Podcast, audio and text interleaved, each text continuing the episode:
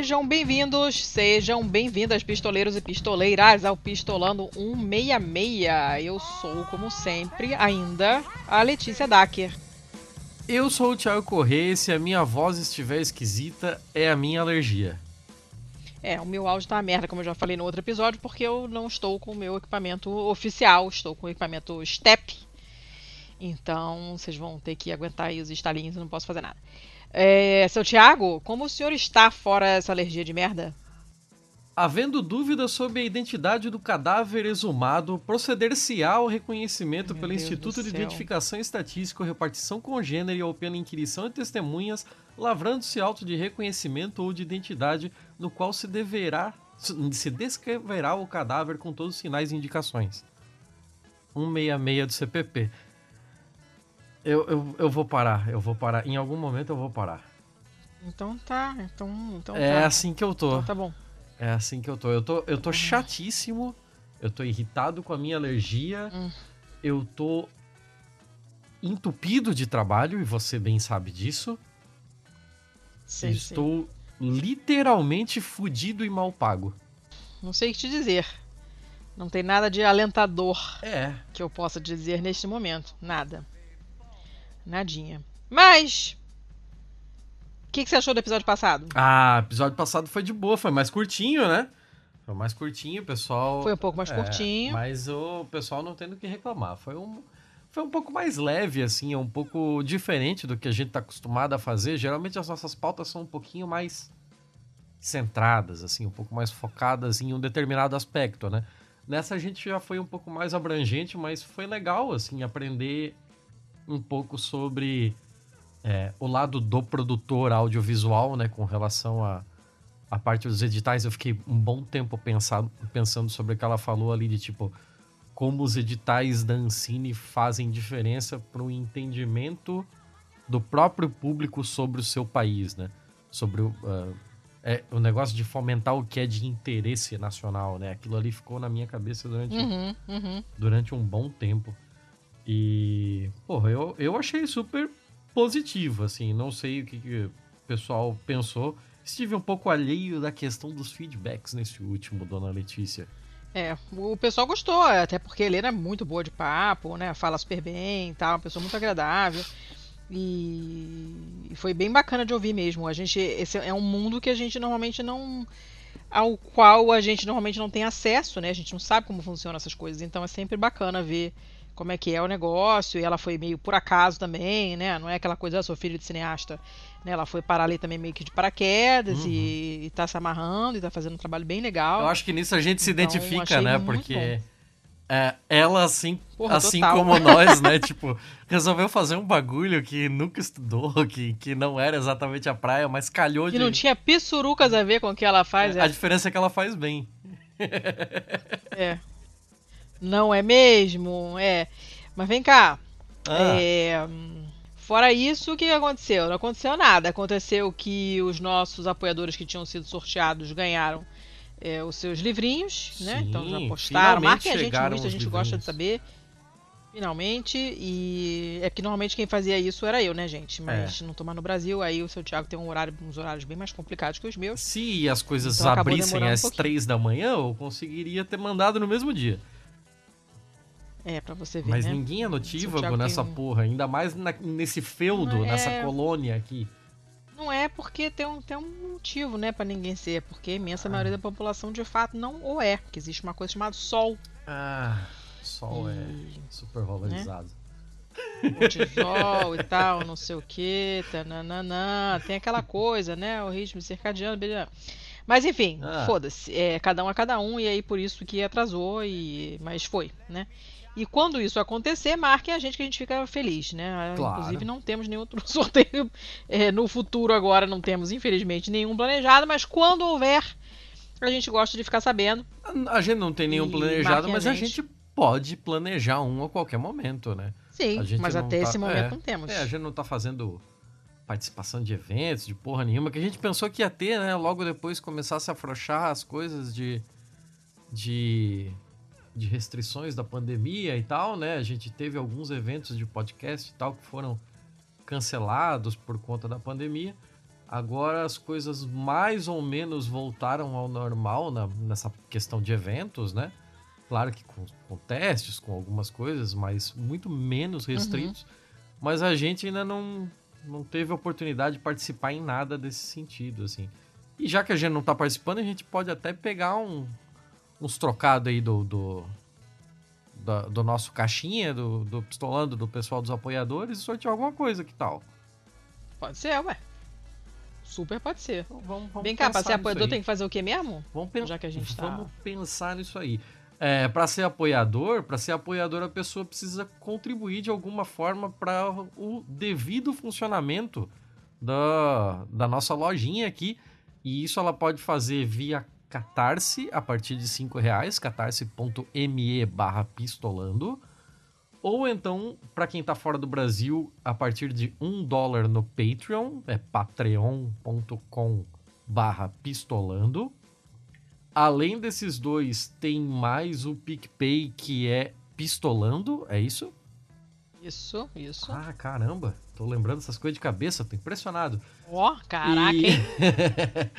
e tem a parte do Pix também, só que o Pix, é... o apoiador do Pix, como a gente não, não tem é, uma garantia. Não é recorrente, É, né? uma garantia de recorrência para manter aqui a, a previsibilidade das, das nossas continhas e tal.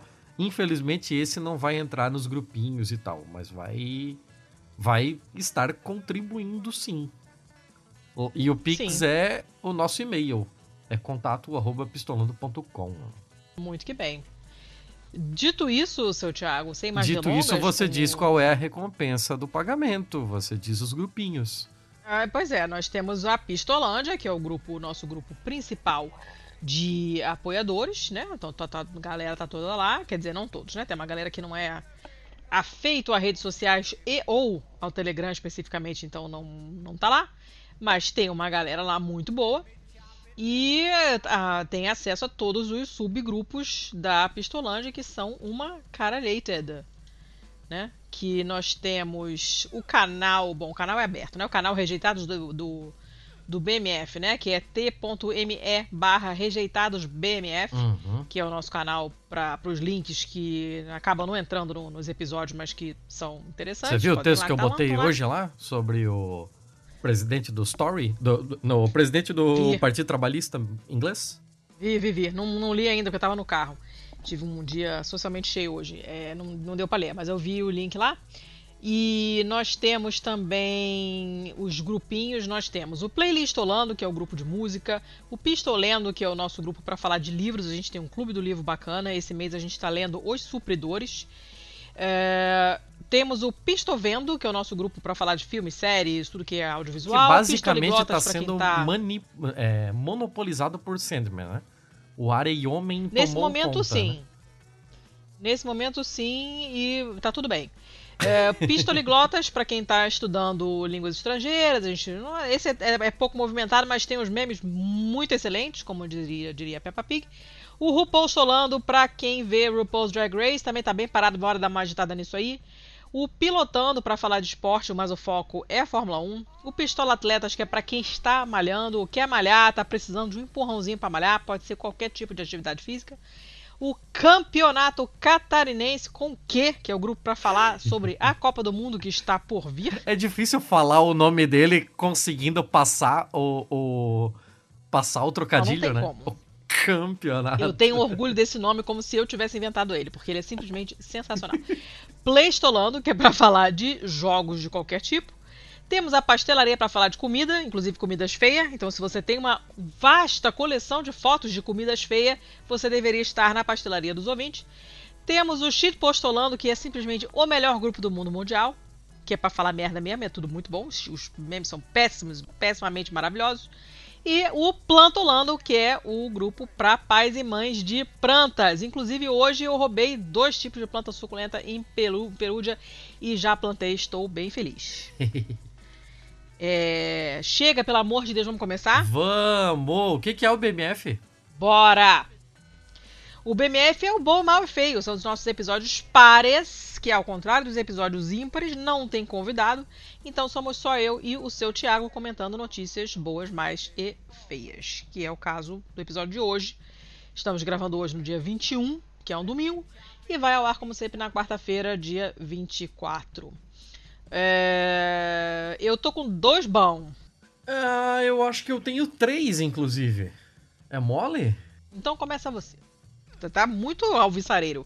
Vai lá, manda, manda, manda tá, você o primeiro vamos, então. Vamos começar aqui. Vamos começar alvissareiro, então.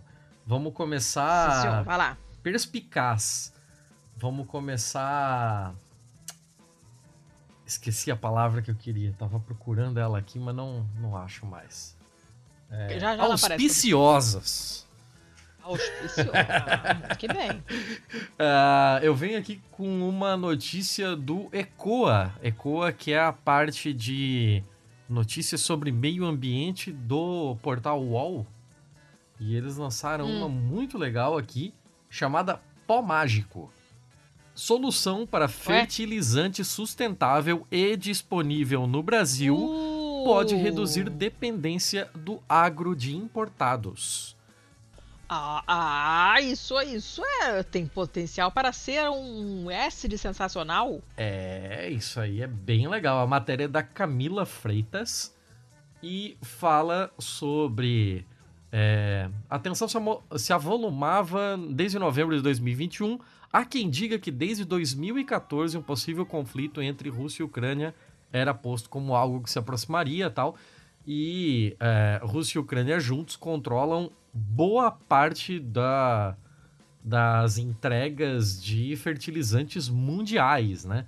Então, hum. é, o Brasil ele tem um especial, uma, um problema porque ele importa mais de 90% do potássio que ele consome e desse Nossa. 90%, né, um terço dele vem da Rússia.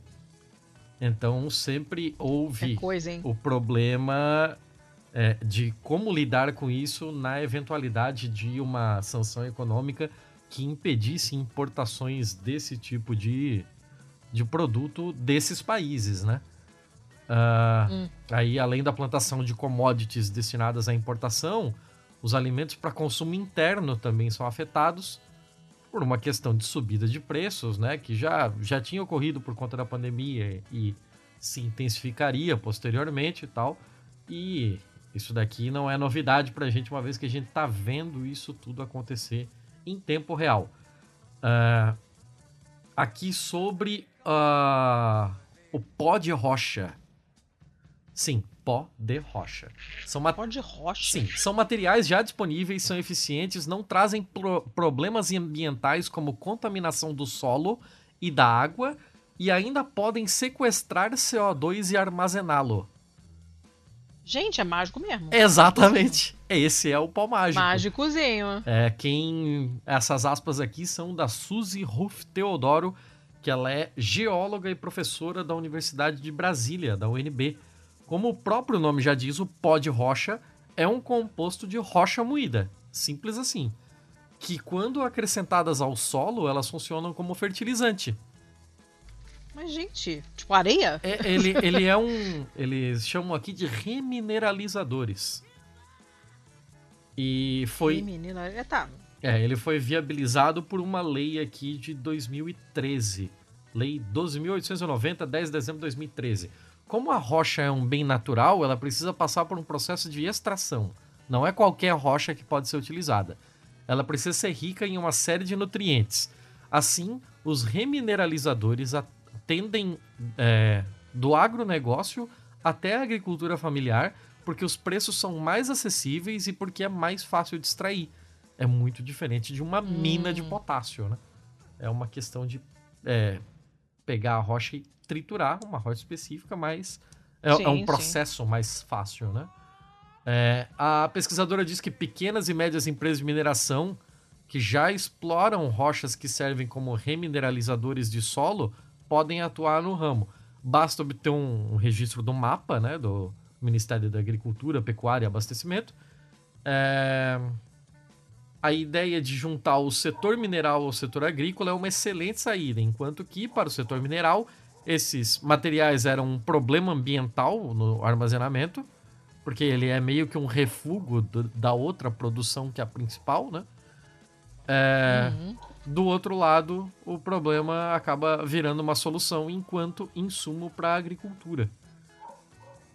Gente, mas que legal isso. É bem, bem curioso isso aqui. Então, tipo, aqui tem um pouco de porque, para que que serve exatamente o potássio.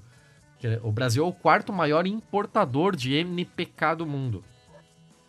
Gente, por que, que a gente não produzia essa merda antes? Puta que me pariu, que ódio que me dá isso. uh... Que ódio! Então, é, é, é foda, assim. É, a sigla que parece. A, a, sigla é esquisita, né? NPK. É, esses compostos são macronutrientes de N, P e K: nitrogênio, fósforo e potássio. Fósforo e potássio. Uhum. Sim. É, esses compostos são bastante usados na agricultura para nutrição do solo com processo de fertilização química. E é para essa mistura hum. que o Brasil precisa de potássio. É, a produção desse macronutriente no país se restringe a uma só mina, uma. Ah, gente. Localizada em Sergipe, que a vida útil dela já está chegando ao fim, e essa mina dá conta de abastecer 4% da demanda nacional. Mas que merda! É foda. Aí, para esse modelo de agricultura que temos no Brasil, envolvendo a produção de commodities para exportação, o potássio é muito importante, já que esses produtos demandam uma recarga do solo. É, o país é campeão em produção e exportação de soja, por exemplo, que é uma, uma commodity, né? ou seja, um, um produto básico não industrializado. Né? É, nos sim, sim. acostumamos a escutar que os solos tropicais, que apresentam grande parte que representam grande parte do nosso país, são solos pobres. Mas que pobreza é essa? Se você considerar o plantio da soja, o solo é pobre. Mas por outro lado, a gente sustenta a floresta mais exuberante do planeta. Então o hum. solo também é rico, depende de exatamente qual o uso que você vai é, dar para o solo, é. né? Exatamente. Exatamente. Uh, em... Pô, mas hum. foda isso, né? Sim. Tá ficando cada vez melhor, fala. Não, não, é, tem, tem mais aqui uma, uma parte de contexto, né, sobre a, a questão é, ambiental aqui, de como a, a PIB, a Associação dos Povos Indígenas do Brasil, entrou na história, né? Uh, se tudo posto até agora já não fosse complexo o suficiente, as sanções econômicas impostas à Rússia já fuderam muito mais ainda uma situação complicada, né? Uh, aí o, o, grupo aqui da Associação Brasileira do Agronegócio alerta que isso trará sérias consequências à produção e custo dos alimentos, tanto para atender a demanda, do, a, a demanda do mercado interno, quanto às nossas notáveis exportações de commodities agrícolas. Uma das justificativas dadas hum. pelo governo, pelo governo você sabe de quem, não vou nem falar é, visitar a Rússia tão perto do conflito estourar foi uma negociação que garantiria a exportação de fertilizantes para o Brasil. Antes é, do. Essa parte eu me lembro. É, antes desse merda desembarcar em Moscou, dia 15 de fevereiro, o governo brasileiro anunciou a venda de uma fábrica de fertilizantes da Petrobras. Adivinha para quem? Para a Rússia. Então, o, o, o, grupo, o grupo russo chamado Akron fechou a compra da unidade. É, e assim, cara. Quem falou isso com orgulho foi a Tereza Cristina. Tem inclusive vídeo da Tereza Cristina falando sobre ah, essa venda. Boa notícia para o Brasil e para Três Lagoas, Mato Grosso do Sul. Vai tomar no cu, Tereza Cristina. Vai tomar no cu. A Petrobras aprovou a compra da unidade de fertilizantes nitrogenados e teve as obras paralisadas há alguns anos. A, a retomada ajudará a produção desses fertilizantes. Claro, a produção.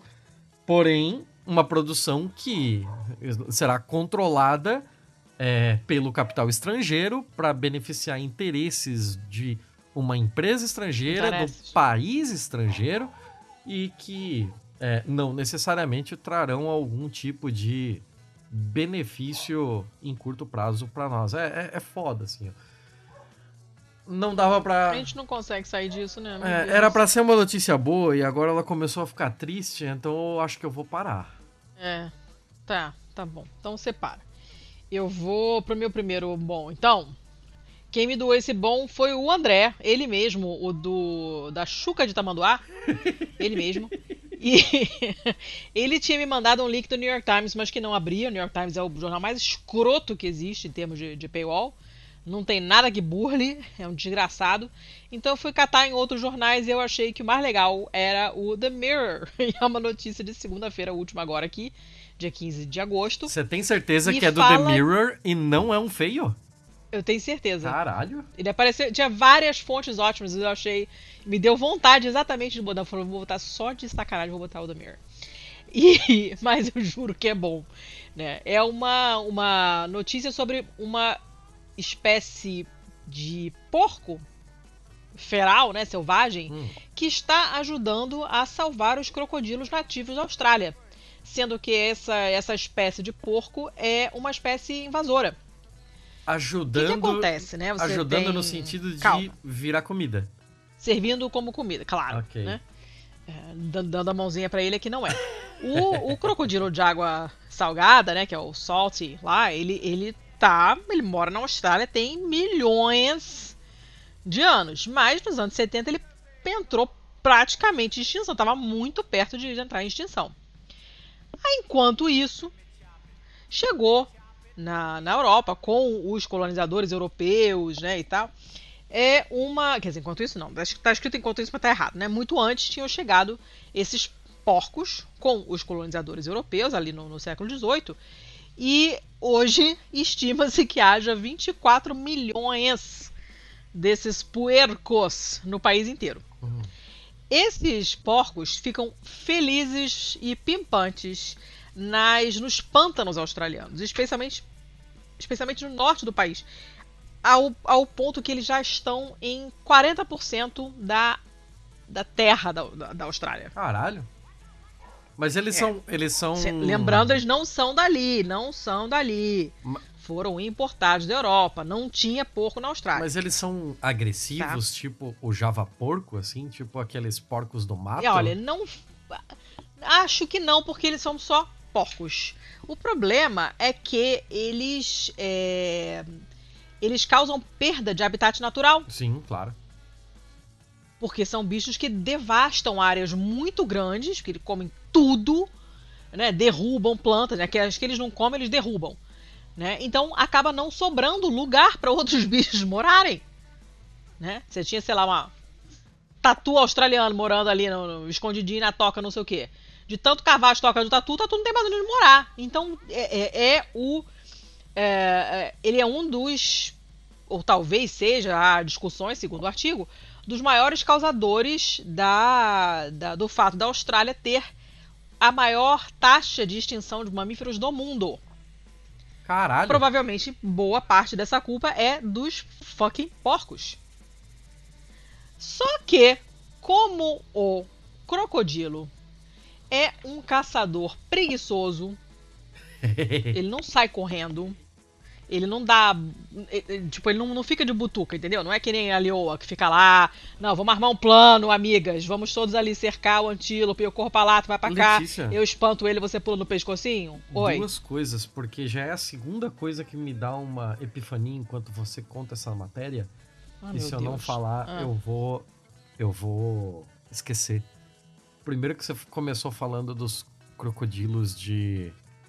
de águas salgadas, né? E chamou ele de salty. E na hora a minha cabeça já começa a traduzir e vira salgadinho. E eu lembrei que nós temos um pagodeiro apelidado de salgadinho. E eu fiquei, cara, por que, né? Por quê? Porque você olha pra uma pessoa e apelida Eu ela acho que eu vou gravar sozinha agora. Vou mutar você. Eu vou mutar você, eu vou gravar sozinha agora, tá? Pra não ter que ouvir esse tipo de coisa novamente. Outra coisa. Como eu estava é, falando, antes do ninguém. Meu Deus do céu! Outra coisa, você falou que os crocodilos ficam de butuca. É, no Rio de Janeiro, butuca também é um mosquito? Ou é coisa daqui? É mutuca. o Mutuca? mosquito que eu saiba. Eu acho que sim. Eu acho ver? que é regionalismo, assim. Eu acho que é mutuca ou, Mutuca é ou mosquito. butuca. Butuca não. Não, ó. Não. Mutuca. É, deixa eu ver aqui. Tá, então o que seria butuca? A gente fala de butuca, É mas Tipo, o que que era pra ser butuca? Ficar de butuca é você ficar. é armar um, um. Como é que chama? É. Ah, não, ele fala. Não, butuca. Butuca é a mosca. Ah, aí, ó. Sabia que era um inseto, um bicho que voa. É, é, é. Mas eu acho que é a mesma coisa, não tô entendendo. Uma butuca. A butuca fica de butuca? O dicionário, o dicionário, ó, o dicionário informal diz que butuca ou mutuca. Aí, ó, sabia, que é uma mosca. Sabia. É uma mosca também é hematófaga, mas ficar de butuca para mim, ah. tá? Para mim, eu sempre usei ficar de butuca como você ficar tipo a espreita, entendeu? Certo, certo, entendo. Mas a butuca fica de butuca? Não sei. ok. Eu não sei. ok. Não sei de onde vem isso. É você, tipo, você ficar. É ficar espreita mesmo, né? Ou, ou você se preparar para ficar lá, eu tô esperando. O, o, o, o, crocodilo, ele não, não fica prestando atenção, ele tá lá na dele. Sim, tá. Entendeu? Tipo, ele não sai de casa pensando agora eu vou preparar aqui a butuca a armadilha, ficar ligado com o meu radar, quando passar uma gazela, eu vou pular em cima dela. Não.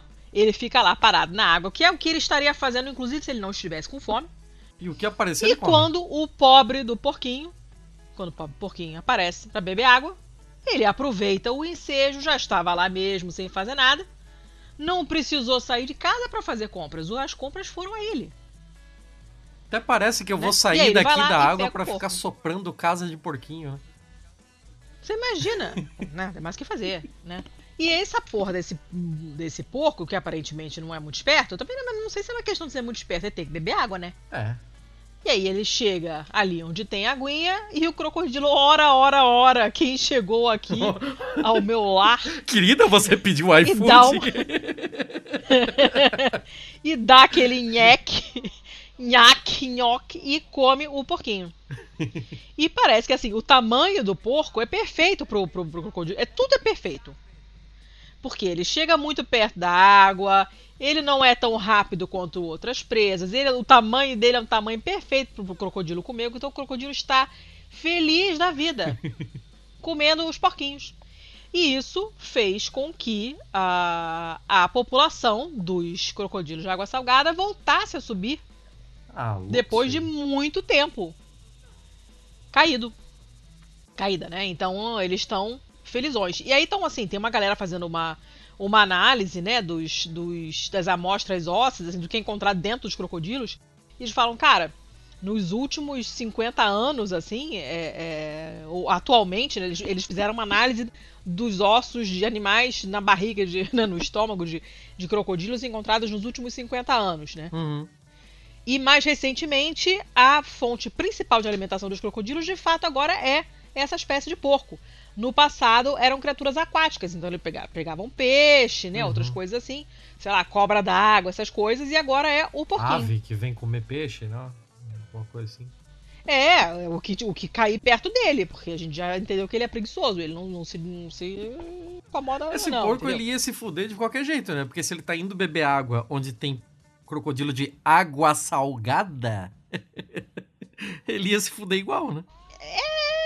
É, mas eu acho. Esse crocodilo que eu, que eu lembro de ter, de ter lido sobre esse crocodilo é que ele fica ali na, na foz, entendeu? Ah. Então, ele, ele mora na água salgada, mas se o porquinho for lá beber a parte que tem água doce, ele deve dar uma. Ele deve ficar por ali, que é uma área mix, entendeu? Uhum. Pelo que eu me lembro de ter lido, posso estar falando merda. André, você que tem esses bichos malucos, por favor, me corrija. Mas, enfim, é, assim, ele dá um pouco de dados, né? Lá pro fim da, da Segunda Guerra Mundial, é, tinha mais ou menos uns 100 mil crocodilos de água salgada na, na Austrália. Lá para 71 tinha 3 mil, assim, fazendo muito esforço. O que significava que a espécie estava né, uhum. muito próxima de, de entrar em um risco de extinção sinistro, porque, né? Uhum. De 100 mil para 3 mil, digamos que é uma certa diferença.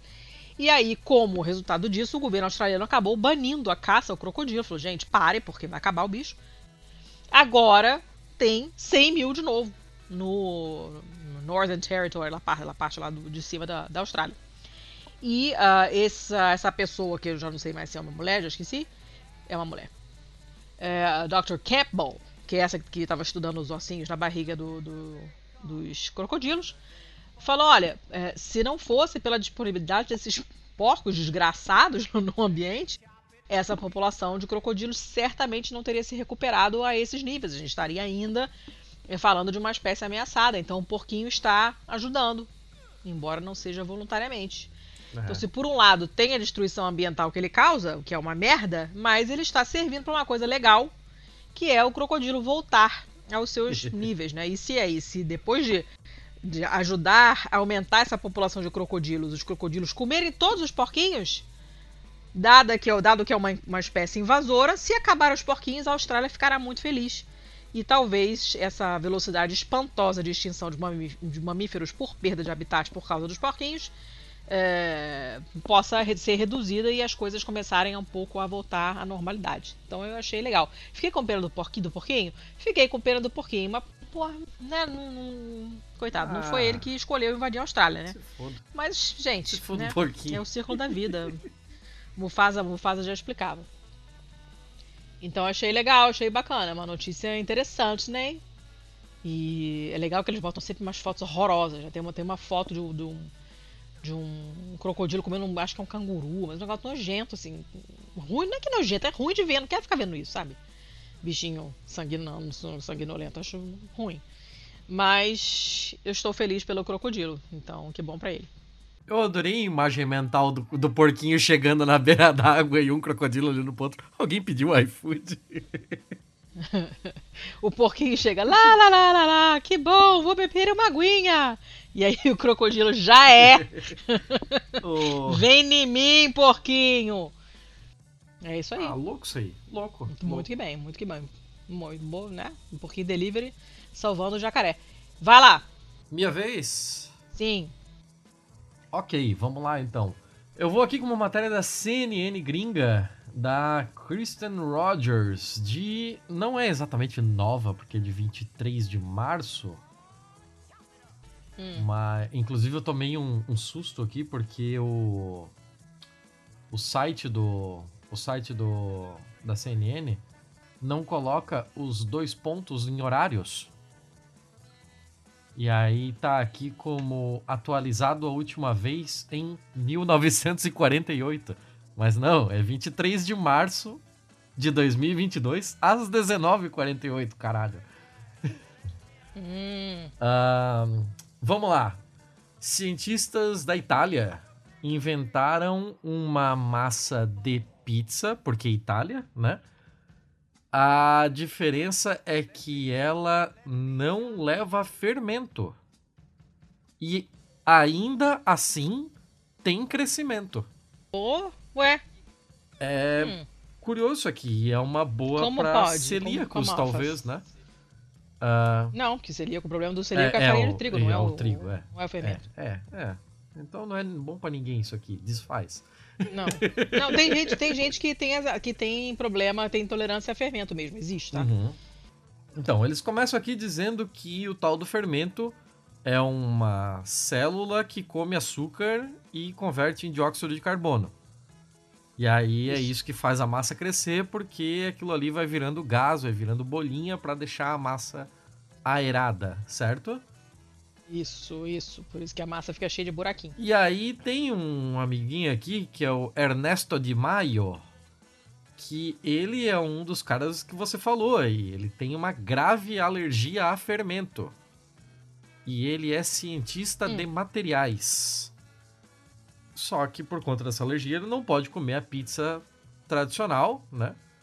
O que é uma parada meio difícil quando você é italiano, né? É... Uh, eles colocam aqui como is a tough deck of cards. Tipo, é um baralho difícil. Que porra é essa? Porque hum, deck of hum. cards? Eu nunca vi essa expressão na minha vida. Uh, Deck of Cards é o, é o, é o montinho, né? Então, mas tipo. É o baralho. É, por que, que você é usa isso como algo difícil de se fazer estranho? Faz muito sentido. Não sei. Uh, então, qual é a pilha do, do nosso amiguinho Ernesto aqui? Ele embarcou numa jornada para fazer uma massa de pizza napolitana que cresceria hum. sem a ajuda de fermento. E os resultados desse, desse experimento, que é ao mesmo tempo culinário e físico, foram publicados hum. na terça-feira na revista Physics of Fluids. E abro aspas para ele aqui: a invenção é baseada em um profundo conhecimento do que está acontecendo enquanto cozinha. É... Nós nos divertimos muito no laboratório. A equipe de pesquisa que inclui um engenheiro químico, mais ele que é, é engenheiro de materiais, mais um estudante de doutorado trabalhando como pizzaiolo. Usou hum. água da torneira, sal marinho iodado e farinha. E alguns processos para tá. preparar massa. É, massa. Como é que chama isso? Caralho. Massa mãe? É, Easted. Easted dog. Eu não lembro o que, que é Easted. É fermentada. É fermentada. Isso é fermento. É. Não é bem fermento, é levedura, né? Levedura, levedura. Sim, levedura, é. mas é o que fermenta. É o que causa a fermentação. Ah, tá, tá. Então, aí eles usaram esses processos para fazer a massa fermentada e a massa sem fermento, de modo que eles pudessem comparar os dois, né? Eles usaram os mesmos ingredientes para os dois para poder para poder é, hum. tirar mais esse é, tirar essa essa variável da frente. eles até usaram uma configuração de fotografia em time-lapse para poder ver hum. o processo como o fermento foi crescendo, né? Como a massa foi crescendo e como isso afetou a estrutura final da massa em comparação ao fermentado sem fermento. Aí eles mediram que a massa fermentada ela se tornou mais elástica e cresceu em área hum. cerca de 20%. Enquanto a outra massa tá. mudou ao longo do tempo, mas ela hum. diminuiu ligeiramente em área. A hum. experiência hum. deles provou que era fundamental para comprovar, para compensar essa ausência da levedura, que eles fizessem alguma algum tratamento químico. O Di Maio estudou hum. como as bolhas se formam em polímeros, incluindo poliuretano, que é usado para porra, para plástico, tinta, verniz, tudo, é, é, é. E principalmente espuma, né? Espuma é um ótimo é um ótimo exemplo porque ela fica cheia de bolinhas, né? Uh, ah, para para dar o espaçamento das sim, fibras sim. e tal. É, ele sabia que tanto o pão quanto o poliuretano são formados após dois processos simultâneos. Que um é o processo de, hum. de cura, acho que é cura, né? E, e o outro é o foaming, que é tipo a, a, form, formação, a formação das bolhas, né? Eles chamam aqui de foaming, é. mas não é de espuma, é de bolhas, né? Pro poliuretano, oh, difícil de sair essa palavra agora. A formação dessas bolhas envolve o uso de uma autoclave, que é um dispositivo hum. industrial é, fechado, normalmente usado para esterilizar isso. Hum. E ao usar autoclaves, os cientistas podem mexer nos níveis de pressão e temperatura para alcançar exatamente a condição ideal que eles querem. A espuma de poliuretano também requer um agente de expansão, que normalmente é uma substância que inicia líquida e depois ela vai embolhando, né? Ela vai espumando, sei lá, para auxiliar esse processo. Aí, sabendo disso, de Maio pegou um. Pensou em introduzir essa técnica na panificação. Mas, tipo, coisas de exatamente criar plástico talvez não sejam. talvez não seja melhor usar o mesmo material que você usa no seu verniz, né? Mas aí, junto com os outros amiguinhos ali, eles deram um jeito de fazer carbonato de sódio é, com uma. com a misturinha mágica deles ali. É, os pesquisadores colocaram uma pequena massa de pizza sem fermento, do tamanho de um centavo, em uma autoclave quente. Depois de alguns hum. minutos, eles é, mudaram os níveis de pressão para cima e para baixo, enquanto dissolviam um gás na massa em altos níveis de pressão. Olha a trabalheira dessa porra. Que pariu, gente. Aí, à medida que a pressão foi liberada lentamente, lentamente da autoclave, a massa começou a embolhar. Aí a consistência hum. final da massa foi semelhante a uma massa tradicional feita com fermento. Oh. Aí a chave para o processo é projetar a taxa de liberação de pressão para não estressar a massa, é, para que ela possa, inclusive, se expandir suavemente, né? Senão ela não. Senão ela vai liberar ou rápido demais esse gás e não vai aerar, né? Não vai embolhar o Ficar suficiente. areadinha, é. Ou então ela vai ficar. Ela não vai ficar elástico o suficiente porque compactou, né? É como se fosse uma. É, aí fica uma É merda. como se fosse tipo um bolo solado, alguma coisa assim, né? Aí estudamos principalmente como a massa se comporta com isso em fermento é, e como a massa responde a um programa de temperatura durante o cozimento. Aí vem a outra parte, né? Tipo, se ela vai manter essas características após assada, né? E aí isso foi fumen- fundamental para projetar o protocolo de pressão para massa sem fermento. Aí mais estudos e é isso aí. Mas é, eu só achei curioso, achei curioso, achei é uma loucura assim de tipo, você tá pegando caras de áreas completamente diferentes, né? Você tá pegando um cara que é professor de ciência dos materiais, você tá pegando um, um- um engenheiro químico e um estudante de doutorado para fazer um bagulho que é, a gente. Uma técnica que a gente domina há tanto tempo, né? Que é a criação de massas, de, de pães, bolos e tal. E descobrir coisa nova numa área dessa ainda, eu acho. achei massa de trazer.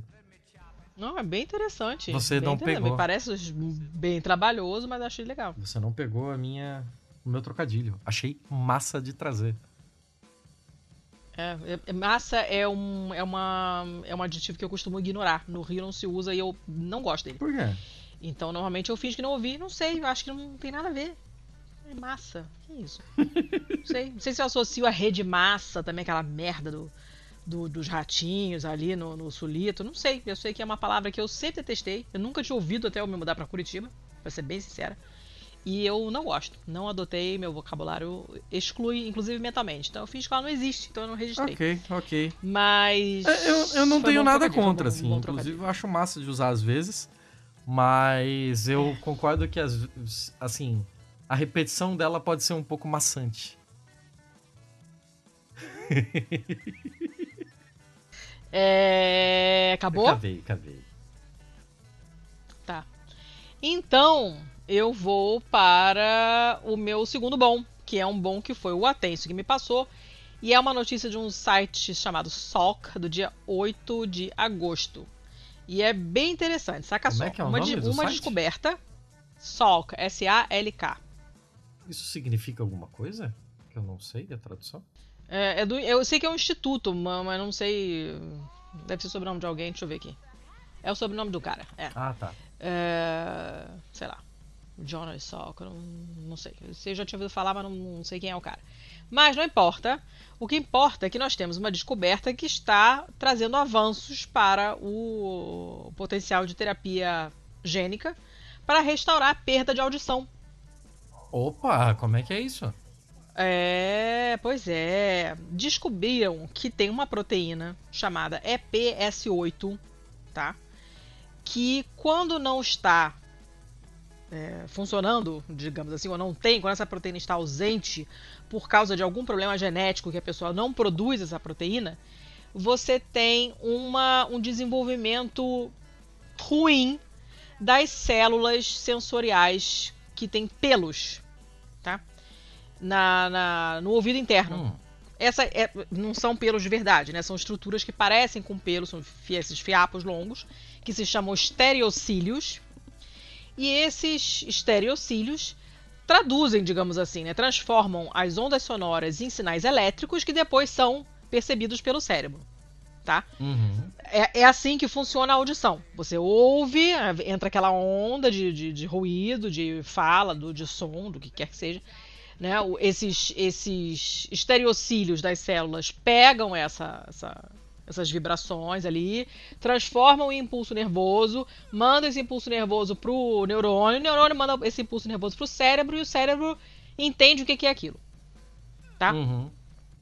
Quem define essa a existência, o tamanho dessas, dessas estruturas que parecem esses pelos, esses estereocílios, é uma proteína chamada EP, EPS8. Hum. Só que muita gente não tem essa proteína, não produz essa proteína por algum defeito genético, digamos assim, tá? Eles dão uma estatística logo no começo que é a seguinte: em países desenvolvidos, mais ou menos 80% dos casos de surdez que acontecem antes de uma criança aprender a falar têm como origem fatores genéticos.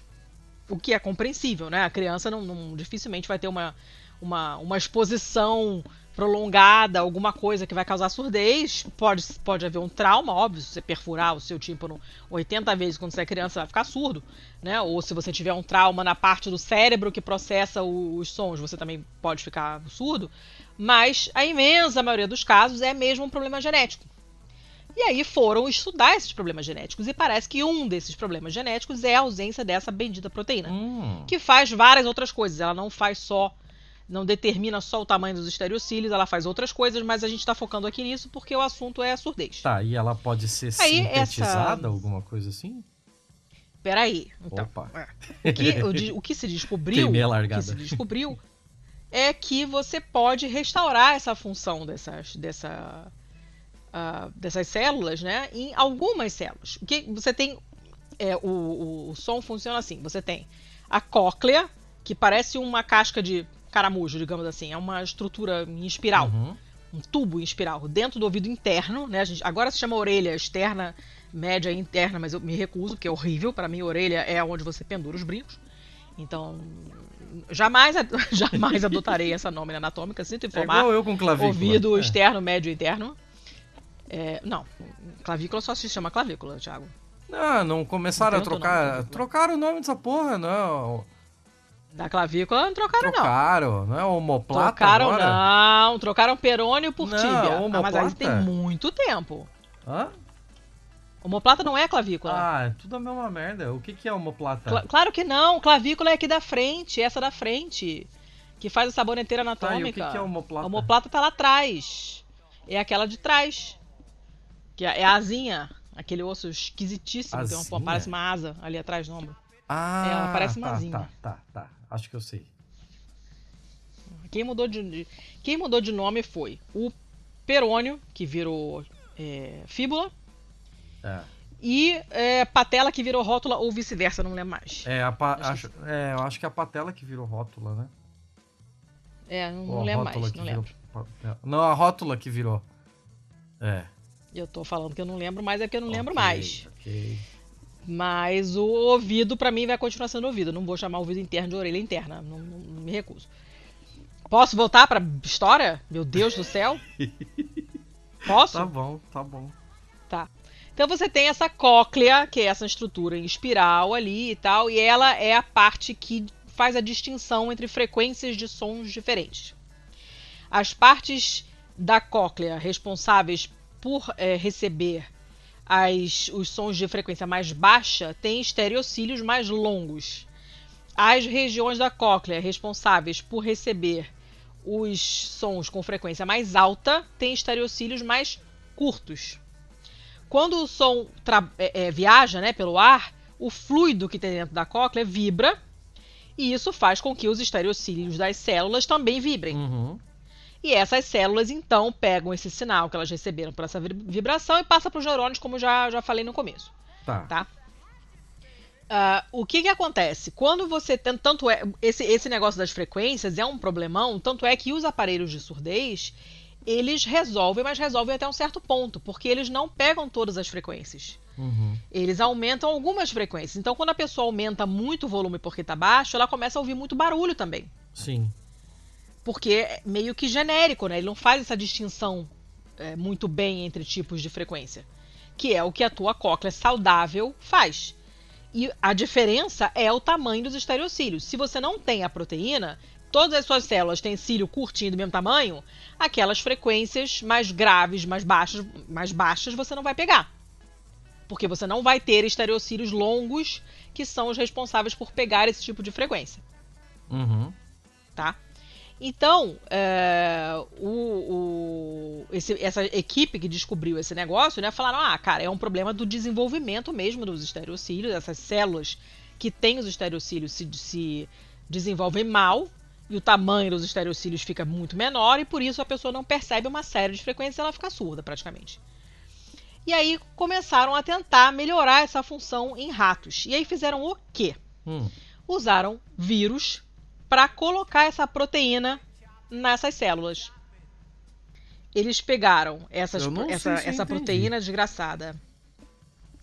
O vírus, quando ele entra na célula, o vírus ele é, ele é o quê? Ele é uma capinha de proteína, uma capinha, Hum, com material genético dentro. Acabou. tá. Acabou o vírus. O vírus não come, ele não excreta nada, ele não produz nada, ele não se locomove, ele não transa, ele não faz nada. Ele só enche os culhões. Ele só tem isso, uma capinha de proteína fora, material genético dentro. Acabou o vírus. Quando ele entra na célula, esse material genético dele, tudo que tem dentro dele ali, que é material genético, aquilo entra na célula hospedeira, que ele acabou de invadir, certo? Hum, Então, há bastante tempo já se usa vírus para introduzir material genético, que é a única coisa que ele tem, coitado. Ele não tem mais nada, ele só tem material genético. Então, usa-se o vírus é, de tipos diferentes. Enfim, obviamente não vão pegar um vírus da varíola para né, colocar nada dentro de você, mas pegam um vírus que não causa doença e mudam o material genético desse vírus ou jogam alguma coisa a mais nele ali, que nesse caso é essa proteína. E quando o vírus invade a célula, tá lá lá lá lá, toma aqui uma proteína para você. E aí a célula adquire a proteína que ela antes não tinha. hum. Temos mais um iFood chegando aí, mais um delivery, né? Mais um delivery. E aí essas células é, é, que eles que recebiam essa proteína tiveram esses estereocílios medidos, né? Com ah, técnicas de imagem super detalhadas e tal, para conseguir medir isso direitinho, para ver se esses cílios aumentavam, porque o objetivo era, obviamente, fazer crescer os cílios que eram nanicos. Uhum. Né?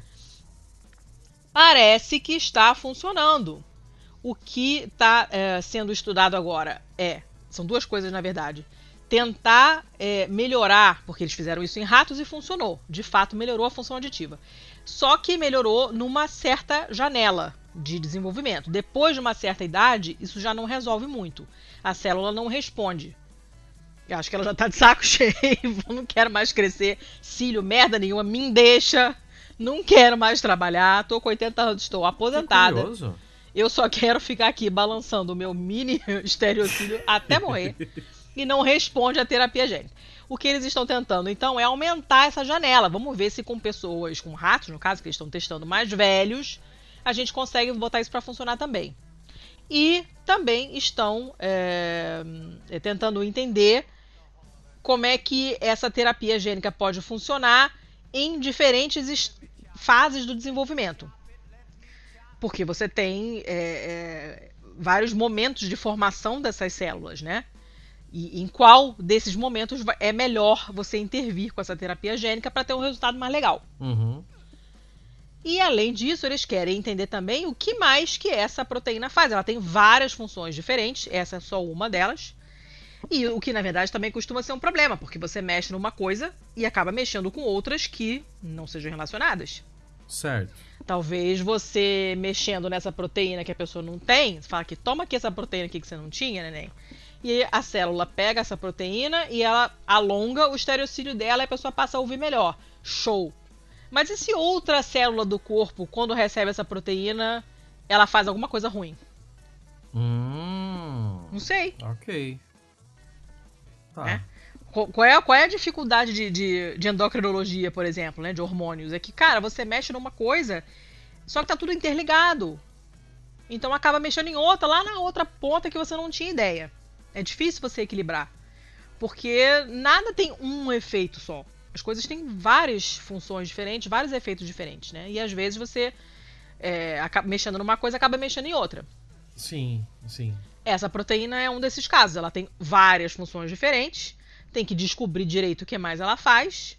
E, uh, de repente, ela tem mais funções dentro desse esquema da audição mesmo. Ela pode fazer outras coisas, além de determinar o crescimento dos estereocílios, sei lá. Quantidade desse fluido tem na cóclea, formato da cóclea, não, não sei, pode ser um monte de coisa diferente. E então podem se encontrar outras estradas, né? Lembrando que problemas médicos normalmente elas têm. é, é, ainda mais quando, quando não é doença infecciosa, né? Mas quando é uma coisa da pessoa mesmo, ela pode ter. A causa pode ser um problema em vários pontos diferentes. Então, como o lance da surdez, você pode ter nascido sem essa proteína, você pode ter tido um trauma, você pode ter tido um tumor que comprimiu, destruiu alguma parte ali. Uhum. Sabe? Podem ser várias coisas diferentes. Cegueira é a mesma coisa. Você pode ter nascido sem olho. Você pode ter nascido com a sua parte do seu cérebro que interpreta as imagens toda fodida. Você pode ter nascido com algum tumor que comprime, comprime o nervo óptico. Você pode ter um problema no olho mesmo. Então, não, a, a abordagem nunca vai ser a mesma. Você tem que ver qual é a causa. É um processo enxergar. É um, é um processo super complexo que pode ter problema em qualquer uma das fases. E aí você tem que ver onde está dando problema. Se o problema é a pessoa ter nascido sem olho, não adianta eu ir lá examinar o, o cérebro da pessoa. O problema não está ali. Uhum. O problema está no olho, né? Então vão ter que entender o que, que essa proteína faz, onde mais que ela intervém, o que mais que ela resolve, que problemas ela causa quando ela está lá, quando ela não está lá, para ver o que, que vai acontecer. Mas é uma notícia muito bacana especialmente sabendo que isso afetaria, uh, poderia né, restaurar a audição de cerca de 80% das pessoas. Imagina! Que Nossa. nasceram surdas é, em países, é, né, os chamados países é, desenvolvidos, né? Porque a, a, dos casos das, das, de crianças, né, que ficam surdas antes de aprender a falar, lembrando que quando a pessoa não escuta, ela tem obviamente uma dificuldade para falar, porque a gente repete o que a gente ouve, sim, né? Sim. Se a gente não ouve o que a gente mesmo está falando também, como é que, como é que fica? Né? Então, se você conseguir resolver esse problema antes da criança aprender, aprender a falar, ela não vai ter problema para adquirir fala, para aquisição da fala. Então é bem bacana, é bastante gente. É bastante gente que pode ter é, audição restaurada. Eu achei Sim, muito, é, muito é bacana. É um potencial de impacto muito grande, assim, né? Aquele tipo de coisa que é. pode mudar o jogo mesmo, né? É, é, achei sensacional, muito, muito legal. A imagem dos, dos estereocílios ali parecem umas, umas moitinhas, assim, é super bonitinho. essas, esse, é, essas imagens super detalhadas, de microscopia, sei lá, nuclear, laser quântico, são muito maneiras. As imagens são sempre lindíssimas. E claro que né, são coloridos depois do jeito que a pessoa interpretar, porque né, não dá ah, eu botei uma. Eu acho que eu coloquei no pistolando outro dia, se não me engano. Uma, uma, uma foto tirada por microscopia eletrônica de uma hemácia, um glóbulo, um glóbulo, é, um glóbulo vermelho saindo de um capilar, se espremendo todo para sair pelo capilar. Gente, é maravilhosa aquela foto. Linda. Linda, linda, linda. A bicha se espremendo toda para passar, porque é bem apertadinho mesmo, passa um, uma célula de cada vez. E, e, são coisas que a gente não saberia se não tivesse esse tipo de, de, tecnologia de imagem. É muito maneiro. As fotos são sempre lindíssimas. Me lembra da nossa da capa do nosso episódio de mitocôndrias, que era uma fotografia feita por microscopia eletrônica. Você via lá as organelas na célula, bem uma imagem lindíssima. Acabei, chega. Nossa, tô até com, com sede. Acabei, tá, vai. Vou tentar ser mais Eu rápido nessa. É minha última boa. Eu só preciso de uma explicação sua antes de continuar. Fale. Porque ela fala sobre os core ah. videos, né? E aqui o hum. a matéria ela separa crows e ravens. E tipo, que é corvo e gralha. Ah, é gralha, tá, tá. É que eu tava, é. porra, corvos e corvos. tipo... São priminhos, são priminhos. É, é eu esqueci gralho. o nome da outra, eu tava aqui. Ah, é, embora corvos e corvos e outros corvídeos. tá. É, cara, essa matéria é muito doida. Ela é do Stat. Eu adoro corvo, só pode ser legal. É, ela é do Stat Plus. E Stat News é um, é um site de disso aqui mesmo.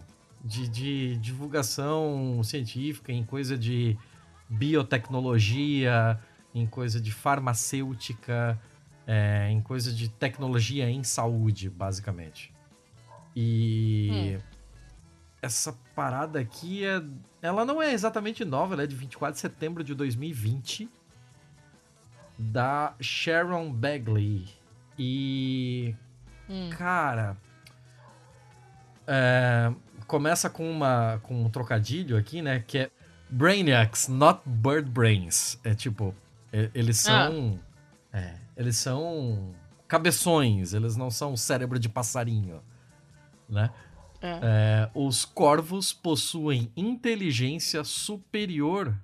É, in, in, inteligência muito maior do que era considerada é, a nível de quase chegar num atributo quase humano. E por que que eu digo isso? É, os corvos aqui, eles já têm. Todo mundo já viu o vídeo do corvo fazendo ferramenta para tirar larvinha de copo. É, tem Sim. aquele monte de coisa de, de corvo fazendo um monte de coisa. para é, tirar comida. É, o, o, corvo é foda, o corvo é foda e tal. E todo mundo sabia que eles eram inteligentes, mas assim, é foda de conseguir medir o quão inteligentes eles são, né? E agora, hum. uma pesquisa que foi divulgada na Science então, tipo, não é ali no jornal do tiozinho da esquina. Não é no The Mirror. ele alega que os corvos hum. é, são tão inteligentes que eles sabem o que sabem e isso pode uh. refletir sobre o conteúdo de suas próprias mentes como uma manifestação de inteligência superior e pensamento analítico que há muito acreditava-se ser uma, um território apenas de da mente humana e de alguns outros poucos mamíferos superiores, né? Rapaz, já tá complicado, hein? Então, tipo, é. Cara, é, é um. A gente já tem um corvo Platão aqui, né? Tipo, ele sabe que nada sabe. É, ele, isso é ele complicado. Consegue... Eu tô com dificuldade de aceitar isso aí. Então, é, é foda é foda fazer uma afirmação dessa, né? Porque, tipo, como é que você coloca isso. Prova é, como isso. é que você prova isso? E segundo o estudo, né, é, esse daqui é um segundo estudo, também na Science, hum. Que analisou em detalhes sem precedentes a neuroanatomia de pombos e das corujas de torres, né? Aquelas barn owls. É, ah, sim encontrando pistas sobre a base de sua inteligência que provavelmente também se aplica aos corvídeos. Então, hum. juntos os dois artigos mostram que a inteligência barra consciência está fundamentada na conectividade e nos padrões de atividade dos neurônios. Na parte mais densa de neurônios dos cérebros das aves, chamada de páleo, a neurobióloga Susana Herculano Holzel da Universidade Vanderbilt. É, ela escreveu uma análise dos estudos para Science é, e disse ao Stadia que os cérebros podem parecer diversos e ao mesmo tempo compartilhar profundas semelhanças. A, que, a, a extensão em que propriedades semelhantes se apresentam pode ser simplesmente uma questão de escala. Então, tipo, quantos neurônios você tem disponíveis para trabalhar. Tá. É, compreender as mentes dos animais não humanos promete esclarecer as origens de tais habilidades cognitivas, como nesse caso conhecer e analisar o conteúdo do próprio cérebro. É assim que as pessoas resolvem desafios e fazem descobertas. O que eu sei? Se eu e se eu olhar dessa forma, será que eu aprendo alguma coisa? Esse é um pilar de inteligência superior. É você conseguir saber de onde você vê e conseguir saber que hum. extrapolar isso para um outro ponto de vista pode te dar uma nova noção sobre determinada coisa. Caralho, gente, mas isso é muito abstrato. é bastante, é bastante abstrato. É... Tem um outro cara aqui que é especialista em corvídeos, que é o John Marsluff, da Universidade de Washington. É, ele não teve envolvido nos estudos, aí foram entrevistar ele sobre, ele falou, pô, foi uma boa semana para os cérebros dos pássaros, porque saiu tudo na mesma edição da Science, assim. Em particular, a descoberta de que corvos sabem o que sabem não surpreenderá os cientistas aviários. É, os... Como é que é o nome? É os... Ornito... Orni... Isso, ornitólogos. Eu tava procurando a palavra que tem demonstrado cada vez mais habilidades cognitivas dos pássaros, uh, a pesquisa é inovadora. Para testar se os corvos conhecem e podem analisar o conteúdo dos seus próprios cérebros, o, uh, eu vou até falar isso mais devagar porque é meio complicado de pegar isso aqui. É, vai, vai com calma, então eu tô é, vai, ah. vai, me dando freio se você precisar, vai fazendo pergunta. É, diferente de você, eu não, não me importo de ser interrompido. Uh, o neurobiólogo Andreas Nieder, da Universidade de Tübingen, na Alemanha, ele treinou dois pássaros para bicar um alvo vermelho ou azul em um painel, dependendo de verem uma luz fraca. O Nieder continuou variando a regra com os pássaros, dizendo qual cor significava que vermelho é igual a viu ou azul é igual a viu, mas só depois do flash.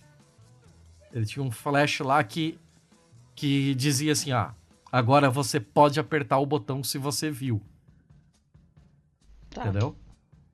Então, isso Ah. exigia que os corvos, os nomes dos corvos eram Glenn e Ozzy, continuassem, Melhor Glenn. continuassem monitorando os seus cérebros e eles tiveram um ou dois segundos para descobrir o que tinham visto e dizer para o Nieder, né? Escolhendo o alvo correspondente. Então, enquanto os corvos estavam resolvendo essas tarefas, os pesquisadores acompanharam a atividade de centenas dos seus neurônios.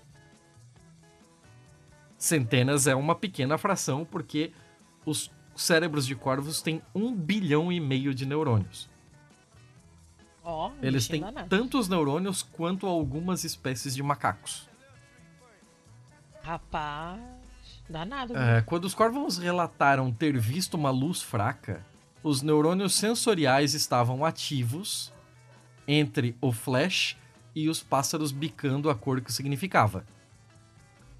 Se os corvos não, perme- não percebiam essa, essa luz fraca, as células nervosas permaneciam silenciosas e o pássaro bicava que não, ele não tinha visto até o flash de sinalização de que ele pode avisar.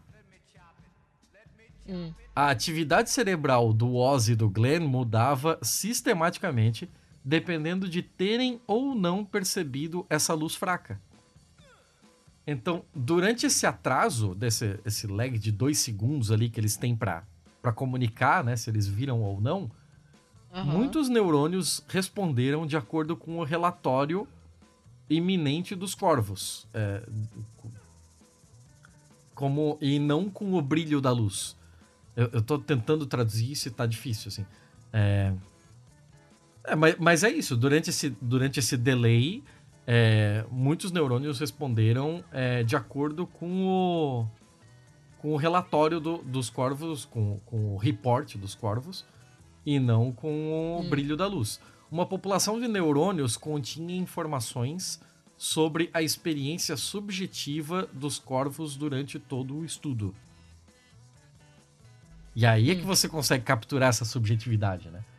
As aves estavam cientes do que percebiam subjetivamente, com ou sem o flash, relatando corretamente o que seus neurônios sensoriais registraram.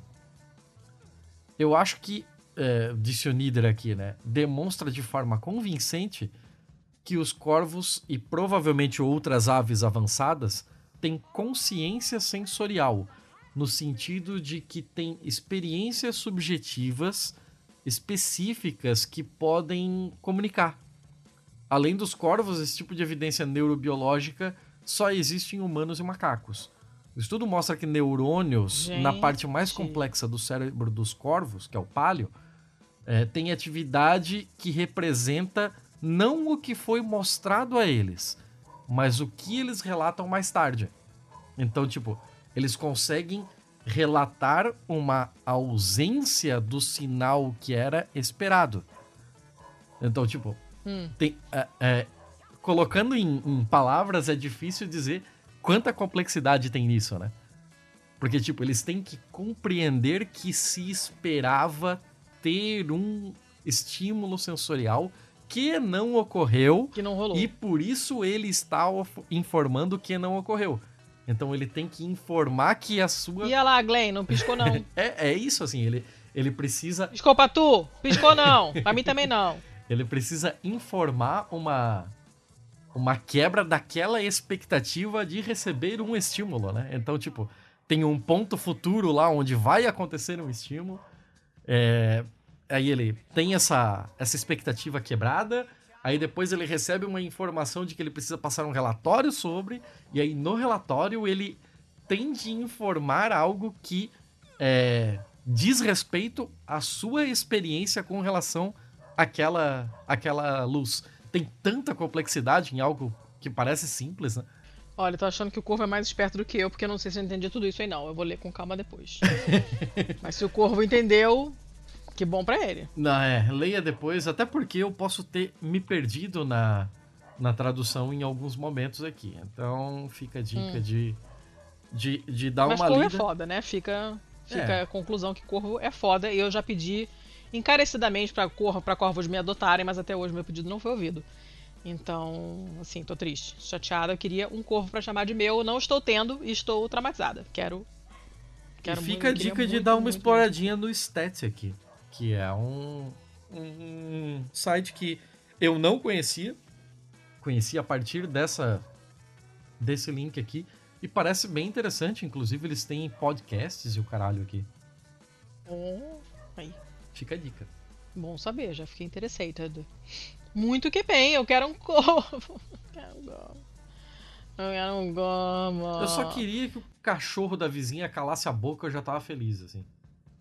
É, é a Maíla quer ir pra fora, que ela tá ouvindo os cachorros lá fora dando piti, ela tá doida pra, pra varanda encher o saco, fofocar. Mas não vai ser agora, porque senão ela vai ficar uivando aqui, porque o latido dela é um uivo, né? Ela, ela, ela latuiva. né? é, uilate. Então, não, não vai ser nesse momento. Mas beleza, encerramos os bons então, certo? Sim, senhora. Encerramos os bons é. em tempo recorde de 1 hora e 13. Meu Deus do céu, socorro, quero morrer. Ah, ainda tem uma social é. compulsória hoje ainda, meu Deus, lá na puta que pariu, socorro. Tá. Caralho, uma hora é... e 13, cara. É, tá foda, hein? Tá, vamos lá correr então. Eu tenho. Deixa eu ver aqui. Eu tenho um mal só. Eu teria dois. Não, eu teria três na real, mas eu vou cortar aqui. É, eu vou ficar só com dois, pode ser? Pode. Tá. É... Desde que não leve mais uma hora e meia, pelo amor de Cher. Não, não, não. É, é bem mais rápido. Eu só preciso. Eu só preciso de dois segundinhos aqui para quebrar um paywall. hum. Primeira matéria, Folha de São Paulo, do dia 21 de agosto de 2022. Cara, eu tá. peguei um pouco pesado nos maus, tá? Os meus maus são bem maus. Então, hum. Já peço desculpas aí, mas em compensação eu trouxe três bons, então eu tô com crédito. Uh, instalado num quartel de bombeiros em Carmel, Indiana, a Safe Haven, Safe Haven Baby Box. Hum. Ela é um recipiente parecido com aqueles de receber devolução de biblioteca. Sim. A diferença é que ele serve para você deixar bebês. Oh, novidade nenhuma. Caixas nisso, mas, de, para entrega de bebês se multiplicam nos Estados Unidos em meio a debate sobre aborto. Quem poderia esperar, não é mesmo? Então, ela. Essa Baby Box aqui, essa Safe Haven Baby Box, ela já estava disponível há três anos para qualquer pessoa que quisesse abandonar um bebê ali de maneira anônima. Mas ela nunca havia sido usada até o início de abril. E aí o alarme disparou, o bombeiro Victor Andrés abriu a caixa e encontrou ali um recém-nascido envolto em toalhas. Foi a primeira vez que essa caixa foi usada. A descoberta chegou ao noticiário local que elogiou a coragem da mãe e, e descreveu o ocorrido como um momento para celebração. E aparentemente assim essa, essa matéria acabou sendo uma descoberta dessa funcionalidade. Depois, no mesmo mês, o André tirou outro bebê da caixa Dessa vez, oh, uma menina recém-nascida. Em maio, um terceiro bebê. Até a chegada do verão, três outros tinham sido deixados em pontos do estado. É, eles fazem parte do movimento de refúgio seguro, né? Do, do Safe Haven. Sim, Safe Haven. Que há anos estreitamente vinculado ao ativismo anti-aborto. O sistema oferece a mães desesperadas uma maneira de entregar o recém-nascido para adoção de modo anônimo. Com isso, segundo seus defensores, evitando machucar, abandonar ou mesmo matar as crianças. É, os refúgios são podem ser caixas, né, que permitem aos pais não falar com ninguém, nem sequer ser vistos quando entregam o bebê. Tradicionalmente são lugares como hospitais ou quartéis de bombeiros, onde funcionários são treinados para aceitar crianças entregues pessoalmente por mães ou pais em crises. Em crise, né? Sim, sim. Dobrado. Pode ser mais de uma também. É. Pode ser a crise emocional, financeira e psicológica, né? Sei lá. É, todos os 50 estados americanos têm leis de refúgio seguro que visam proteger a, as mães de acusações criminais e tal, né? A primeira medida desse tipo foi a Lei Bebê Moisés, que foi aprovada, incrivelmente, a primeira do Texas em 99. É, Olha só. Curioso, né? Curioso. É, é muito. De, depois de várias mulheres terem abandonado recém-nascidos em latas ou caçambas de lixo. Mas aí o negócio logo espalhou e tal, né? Pra pre prevenir casos de é, extremos de abuso. É, cara, não sei, não quero continuar, foda-se assim, ó. Tudo, tudo que precisa saber é, é, o uso dessa porra explodiu. As pessoas descobriram que existe essa funcionalidade e como os estados estão fazendo o jogo duro agora para qualquer caso de aborto legal, é... o negócio está sendo isso. Está sendo cuidar na barriga esperando o momento de um abandono, assim, ó. Porque já não é traumatizante o suficiente você ter que é, ver o seu corpo mudar para carregar um bebê, é, em determinados casos, até um bebê fruto de uma relação não consentida, uma relação uhum. é, complicadíssima. E depois de passar por todo esse trauma durante nove meses consecutivos, você passar por mais um trauma, que é de ter que carregar a culpa do abandono de um incapaz, por mais que de formas que a lei te protege de, de ser processado, mas é, sempre vai rolar a culpa cristã, sempre vai rolar o julgamento da sociedade de ah, é, essa mulher tava barriguda aqui até mês passado e agora ela anda para cima e para baixo e você nunca vê um bebê. A gente sabe que isso vai acontecer. Uhum. Ainda mais uma, uma sociedade que está se tornando ultra conservadora e que todo mundo meio que vira polícia dos costumes dos outros, ao invés de praticar Sim. a solidariedade de classe, todo mundo virou uma pequena polícia aqui é tem um. Aqui na Itália tem uma, uma coisa chamada La Ruota, que é a roda mesmo, literalmente. Que era uma. Era, era uma roda mesmo, que tinha como se fosse uma porta giratória, né? Pequena, enfim. Na, em determinadas igrejas, onde você, você colocava o seu neném ali e girava, né? E aí esse neném ia para dentro. Né? Você chegava do lado de fora da igreja, colocava o neném ali, girava a roda, essa roda levava a criança para dentro e alguém lá dentro pegava.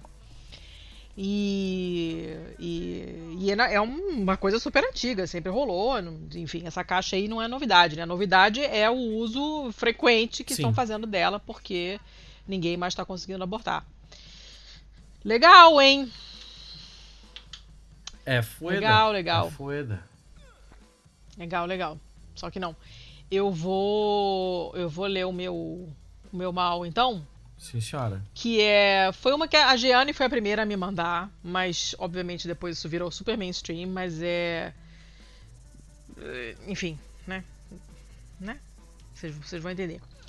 Uh, essa. Na verdade, ela já virou um feio, porque o problema já foi resolvido, mas eu vou colocar no mal porque a primeira que eu tinha lido era realmente muito ruim. Que era aquele lance da, da mulher que falou que tava com Césio em casa. Hum. Você leu essa notícia? Você leu, lógico, né? Eu, eu, eu vi vagamente, assim, eu não fui muito atrás dela, não, pra, pra ser bem sincero. É, foi simplesmente uma, uma casa numa cidade em Anápolis, né? Uma cidade grande de, de Goiás, a 54 quilômetros de Goiânia. E é, uma pessoa falou assim, ó, tem ligou, alguém ligou pro corpo de bombeiros e falou assim: tem uma parada concretada numa caixa de ferro no quintal de uma casa. Vão lá.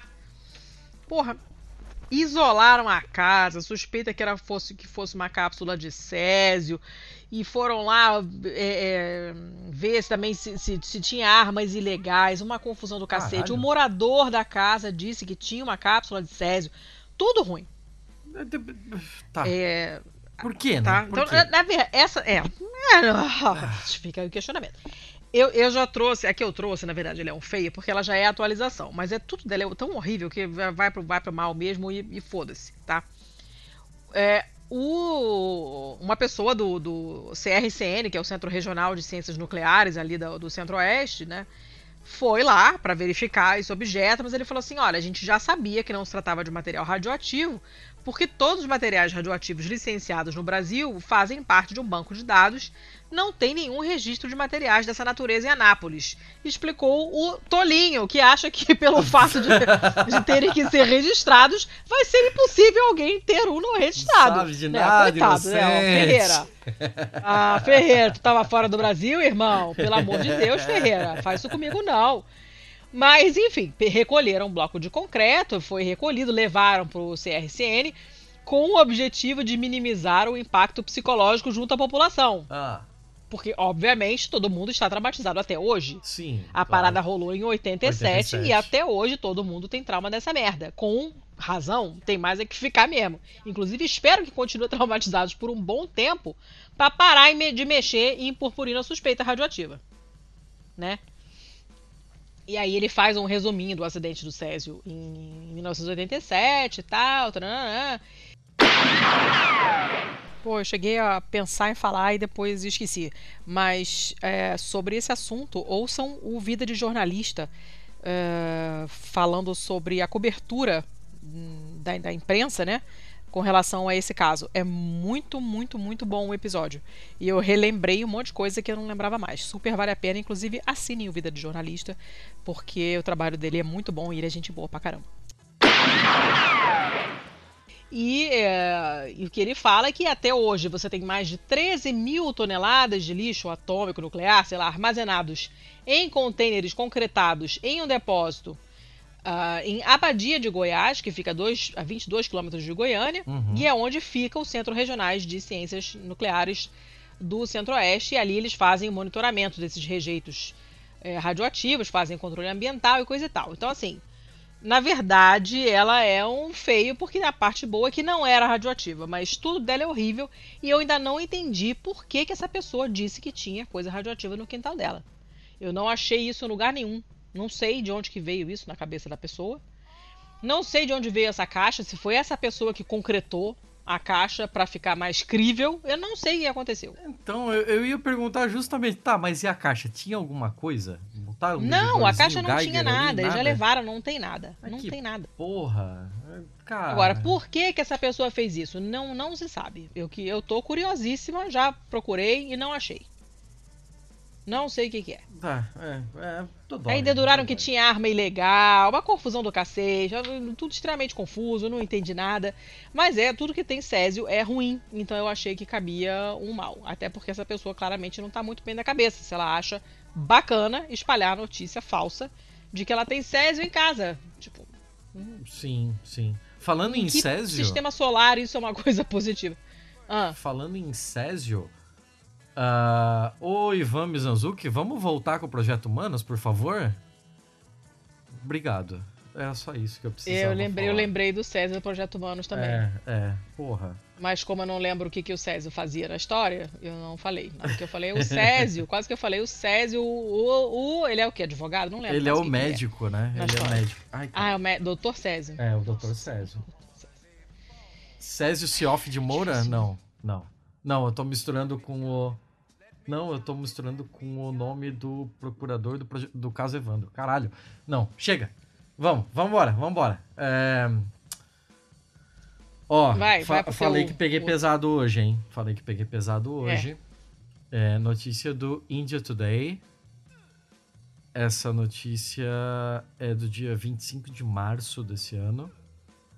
E um diretor de uma escola foi suspenso e preso depois do suicídio de uma das melhores alunas do colégio.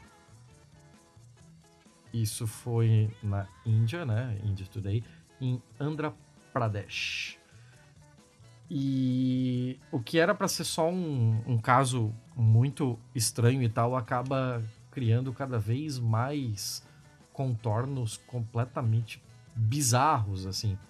É, a, a garota aqui, na cidade, numa cidade pequena chamada Palamaner, em Chitor, é, uma estudante chamada Misbah Fátima, ela era filha de um vendedor de refrigerantes, de um, de um vendedor de sucos, assim, alguma coisa nesse sentido. Tá como soda seller aqui, eu não sei exatamente o que é. É, soda é refrigerante. É, seria um vendedor de refrigerantes, alguma coisa assim.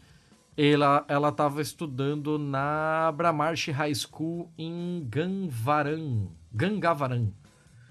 E o que aconteceu é que ela, como filha de uma família muito, muito pobre, ela se dedicou ao máximo aos seus estudos porque ela precisava fazer valer todo o sacrifício da sua família e tal, né? E o que aconteceu foi que o Ramesh, não tem aqui o nome inteiro dele, tá só como Ramesh, que é o diretor do colégio, deu para ela, fez para ela um certificado de transferência da MISBA para outro colégio a dias do fim do ano acadêmico. A literalmente dias do fim do ano acadêmico. O que aconteceu é que por conta de para o sistema de educação ela constar como uma transferida ao fim do ano acadêmico, só por conta disso ela não foi eleita a primeira aluna da classe dela. Que eles chamam aqui de Class 10, né? Alu os alunos nota 10.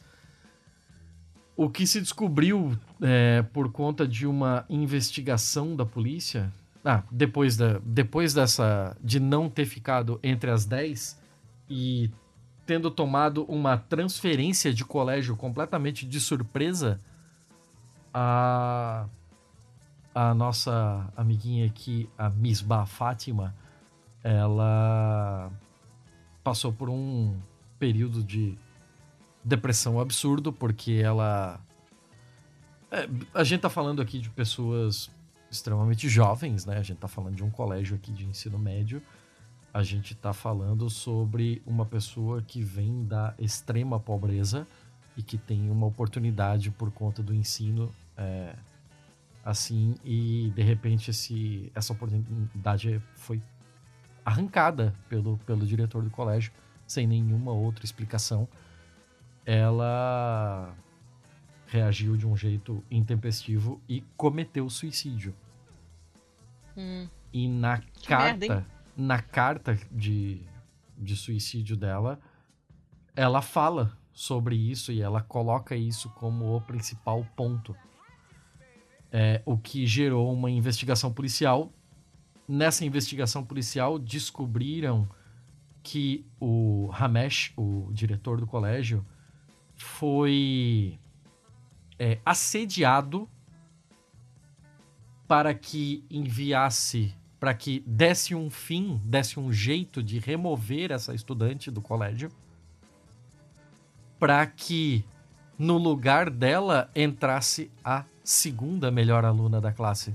Porque a segunda melhor aluna da classe era a filha do presidente do partido que controla a região. Ah, que bom. Então, assim, Que ótimo.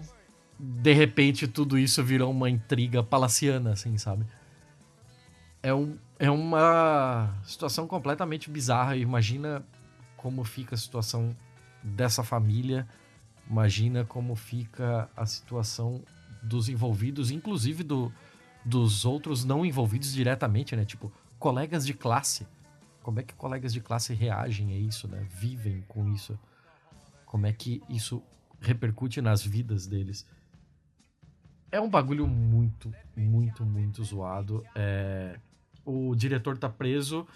É, Continuam acontecendo acusações agora pra cima da polícia por aparentemente estar fazendo corpo mole para também prender o presidente do partido, uma vez que é, ele tem participação direta, né? Ele, ele comandou que fosse feito a, a dispensa dessa, dessa menina. É, o bagulho fica assim até meio sem sentido, sabe? Claro que essas pessoas precisam pagar, ela precisa acontecer alguma coisa e tal. Mas tudo perde um pouco de sentido de tipo, essa menina não volta, né? O estrago foi feito. É, tem coisas que simplesmente não não podem ser desfeitas, né? Que bela bosta, hein? É, é, pesada, pesada. Bela, bela, bela bosta. Oh, meu Deus, tá. É... Chega, né? Vamos pros feios, então, de verdade? Vamos pros feios, dona Letícia. Como eu falei duas seguidas agora, como eu falei duas agora hum. e você só falou uma, e eu também fiz uma a mais do bom, eu vou ter uma Sim. a menos do feio, independente de quantos feios você tiver. Que é pra te ajudar um pouquinho. Sim, senhor. Eu tenho três feios. Tá, terei dois então. Pra te ajudar um pouquinho. Muito que bem. É o, é o mínimo que eu posso fazer por você. Muito obrigada. A criança já está pedindo por aqui, mandando zap, pedindo, mamãe, traz calça, que aqui é alto, tá frio. Eu falei, tá bom. Quando eu for, levar a calça, mas tem que sair daqui, né? Em algum momento, para levar a calça, eu preciso sair de casa. Para sair de casa, precisamos acabar de gravar. Então vamos lá.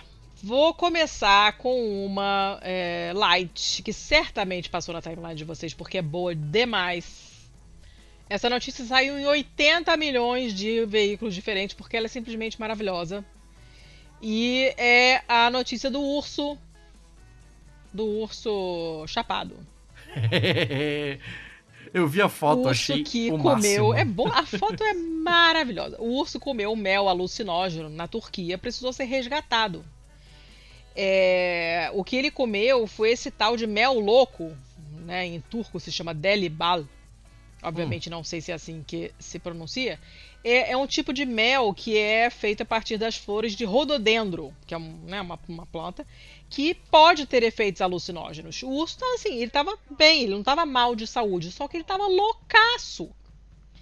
E aí ele teve que ser levado para um veterinário e ser tratado para poder ser solto e ele devia depois, tá né? Ultra Porque, confuso, coitado, né? De, tipo, o que está acontecendo? Nossa, ele é um, filho, ele é um filhote, coitado, né? Ele é filhote, ele pode ter é, comido mel demais desse tipo e acabou sendo resgatado por equipes de parques nacionais na Turquia. Isso aconteceu na quinta-feira passada, dia 11. Ele estava assim, balançando, choramingando, sentado de barriga para cima na traseira de uma caminhonete. Gente, é assim, é, é, parece que. Nossa, parece o, o, cara que bebeu demais agora tá chorando por causa da dor de cotovelo, levou um fora. A cara dele de desalento, assim, levou um fora da ursa. E, tadinho, ele tava muito, muito péssimo, né? Ele, ele foi batizado, depois chamaram ele de Balkis. Eu também não sei se assim se pronuncia, porque esse I é aquele I sem, sem pingo, né? Que tem no turco, eu não sei qual é o som que ele tem. Uhum. Ele tava, assim, visivelmente debilitado, não tava doente, não tava machucado, mas ele já devia estar tá doido há um certo tempo.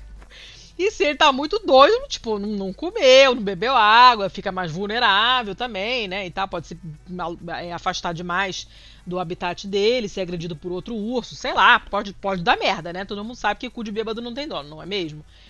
Então acabaram levando ele para o veterinário, ele vai ser solto nos, nos próximos dias. E, coitado, deu muita peninha porque a carinha dele é assim, qualquer coisa, é uma pessoinha. Ele tá igualzinho uma pessoa na picape. a, o bebum é chorando de saudade da morena, enquanto está lá largado na picape do amigo, que foi buscá-lo na festa para ele não amanhecer na praça com os vira-latas lambendo na cara dele. Foi isso que aconteceu com esse urso. A foto é sensacional, parece uma montagem, parece que é uma pessoa vestida de roupa de urso. É maravilhosa. Então eu não podia deixar de trazer, porque essa notícia é muito boa. Eu sei que vocês já viram no Fantástico, no Jornal Nacional, não importa, eu não podia não trazer. Trouxe o urso doidão. Vai para sua primeira então. Justíssimo, justíssimo.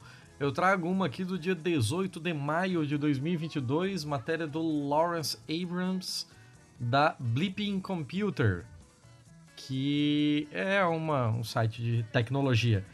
É, mas esse daqui é muito legal, muito legal mesmo, porque o Banco Nacional da Zâmbia foi vítima de ransomware.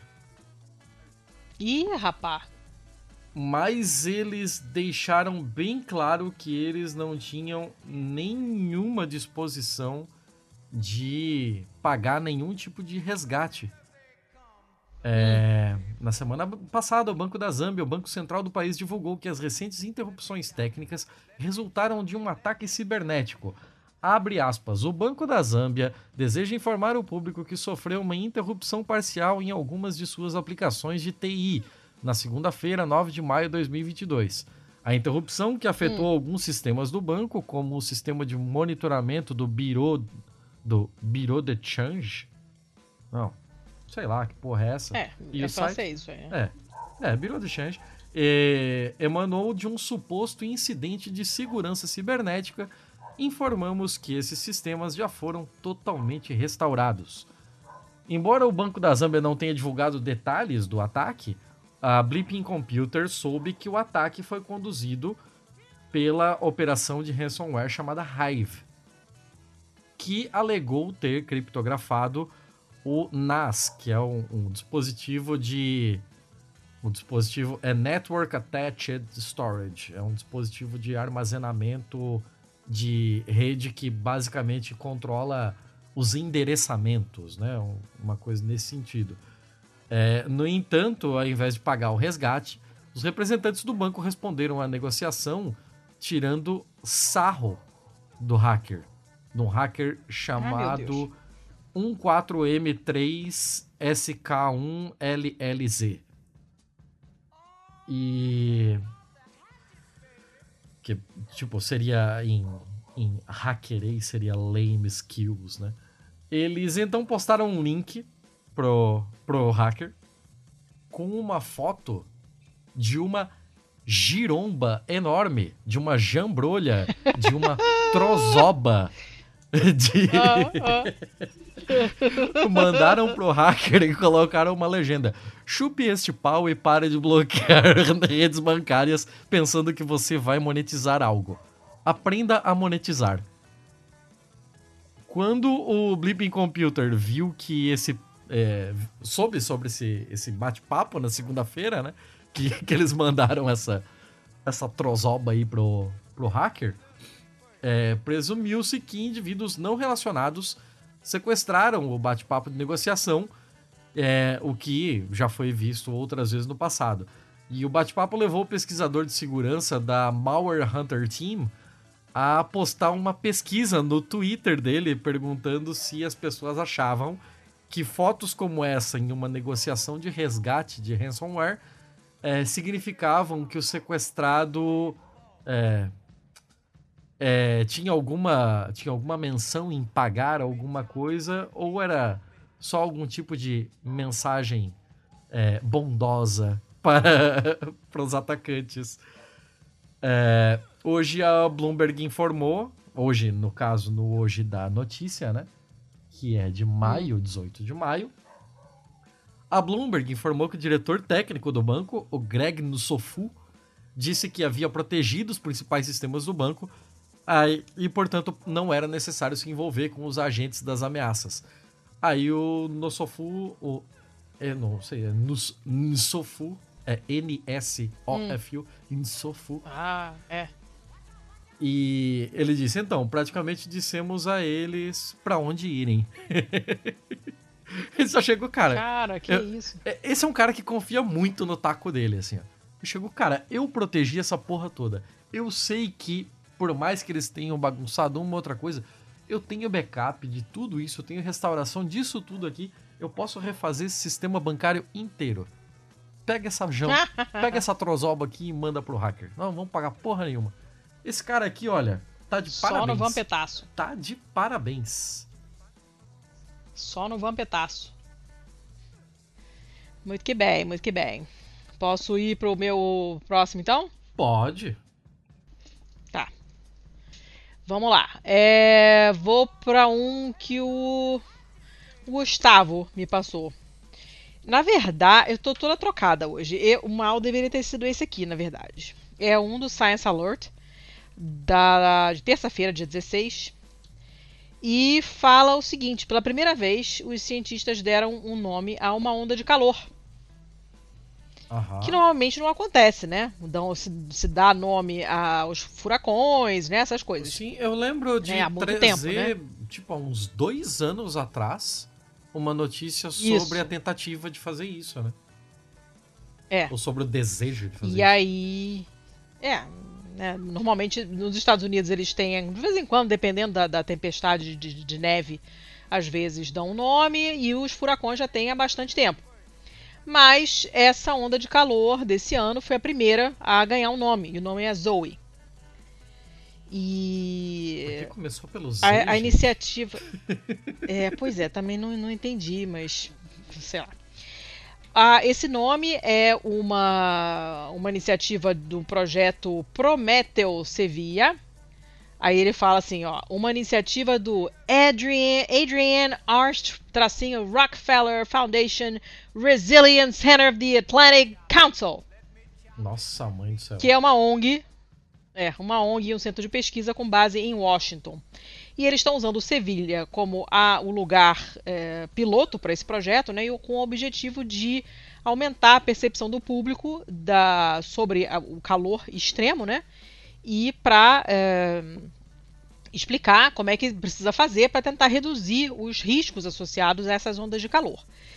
E aí o artigo explica, onda de calor não é só um dia mais quentinho, né? É o, o- a AEMET, que é o, a agência meteorológica do, do, do estado ali da Espanha, né? Aham. define onda de calor como episódios de pelo menos três dias consecutivos, durante os quais é, um mínimo de 10% das estações de meteorologia, né, de monitoramento meteorológico, registrarem temperaturas máximas acima do percentil 95 para julho e agosto, entre 71 e 2000. Mais específico que isso não é possível. Sim, é, é bem, bem criterioso. né? Bem específico. Então eles pegam todos os dados das temperaturas de julho e agosto, de 71, 1971 até o ano 2000. Aí fazem lá todos os valores, as médias, não sei o que, determinam o percentil. E aí, três por três dias consecutivos, pelo menos 10% das estações meteorológicas têm que registrar temperaturas acima do percentil 95 para esses valores todos plotados nesses, nesses anos. Beleza, então assim, os Estados Unidos não têm uma definição de onda de calor que nem essa da Espanha. Mas a Agência de Proteção Ambiental deles lá, que é a EPA, Ah, usa um como, como mais ou menos um parâmetro, pelo menos dois dias nos quais a temperatura mínima e ajustada para a umidade é maior do que o percentil 85 de julho e agosto entre 81 e 2010. Então você já tem uma faixa, um range ali, um, um Tá. período de tempo um pouco diferente. Mas não, não faz muita diferença em termos práticos, né? O, o, o que importa é que é o seguinte, que as ondas de calor estão aqui para ficar, né? É aquilo que é o famoso meme ali do Homer e do, e do Bart, né? Esse não foi o verão mais quente da sua vida, foi o verão mais quente da sua vida até agora. Os próximos serão piores. E as ondas de calor podem ser perigosas, especialmente para populações vulneráveis. A gente está falando de pessoas mais velhas, né? uhum. porque muitas vezes moram sozinhas. eh, então, se se sentirem mal, não tem a quem recorrer. O velho desidrata muito mais facilmente Sim. e a desidratação acaba tendo efeitos mais graves também. Pessoas que trabalham, fazem trabalhos manuais ao ar livre, então pensa nas pessoas que estão colhendo, tem várias colheitas que são feitas no verão, né? E a OMS, por exemplo, calculou que entre 2018, eh, calculou em 2018 que entre o ano 2000 e 2016 o número de pessoas expostas a calor extremo a cada ano aumentava de 125 milhões. Tá, tá foda, né? Caralho. Esse ano a Inglaterra, a Inglaterra chegou aos 40 graus pela primeira vez no verão, nunca tinha acontecido. E esse nível de calor pode ser mortal, principalmente porque acontece, está acontecendo em, em- locais que não são, não estão prontos para isso, porque nunca tiveram essas temperaturas antes. Sim, claro. Então tem pouco ar-condicionado, né? Os, os próprios edifícios, os prédios, as casas são construídos para reter calor, porque na maior parte do ano faz frio.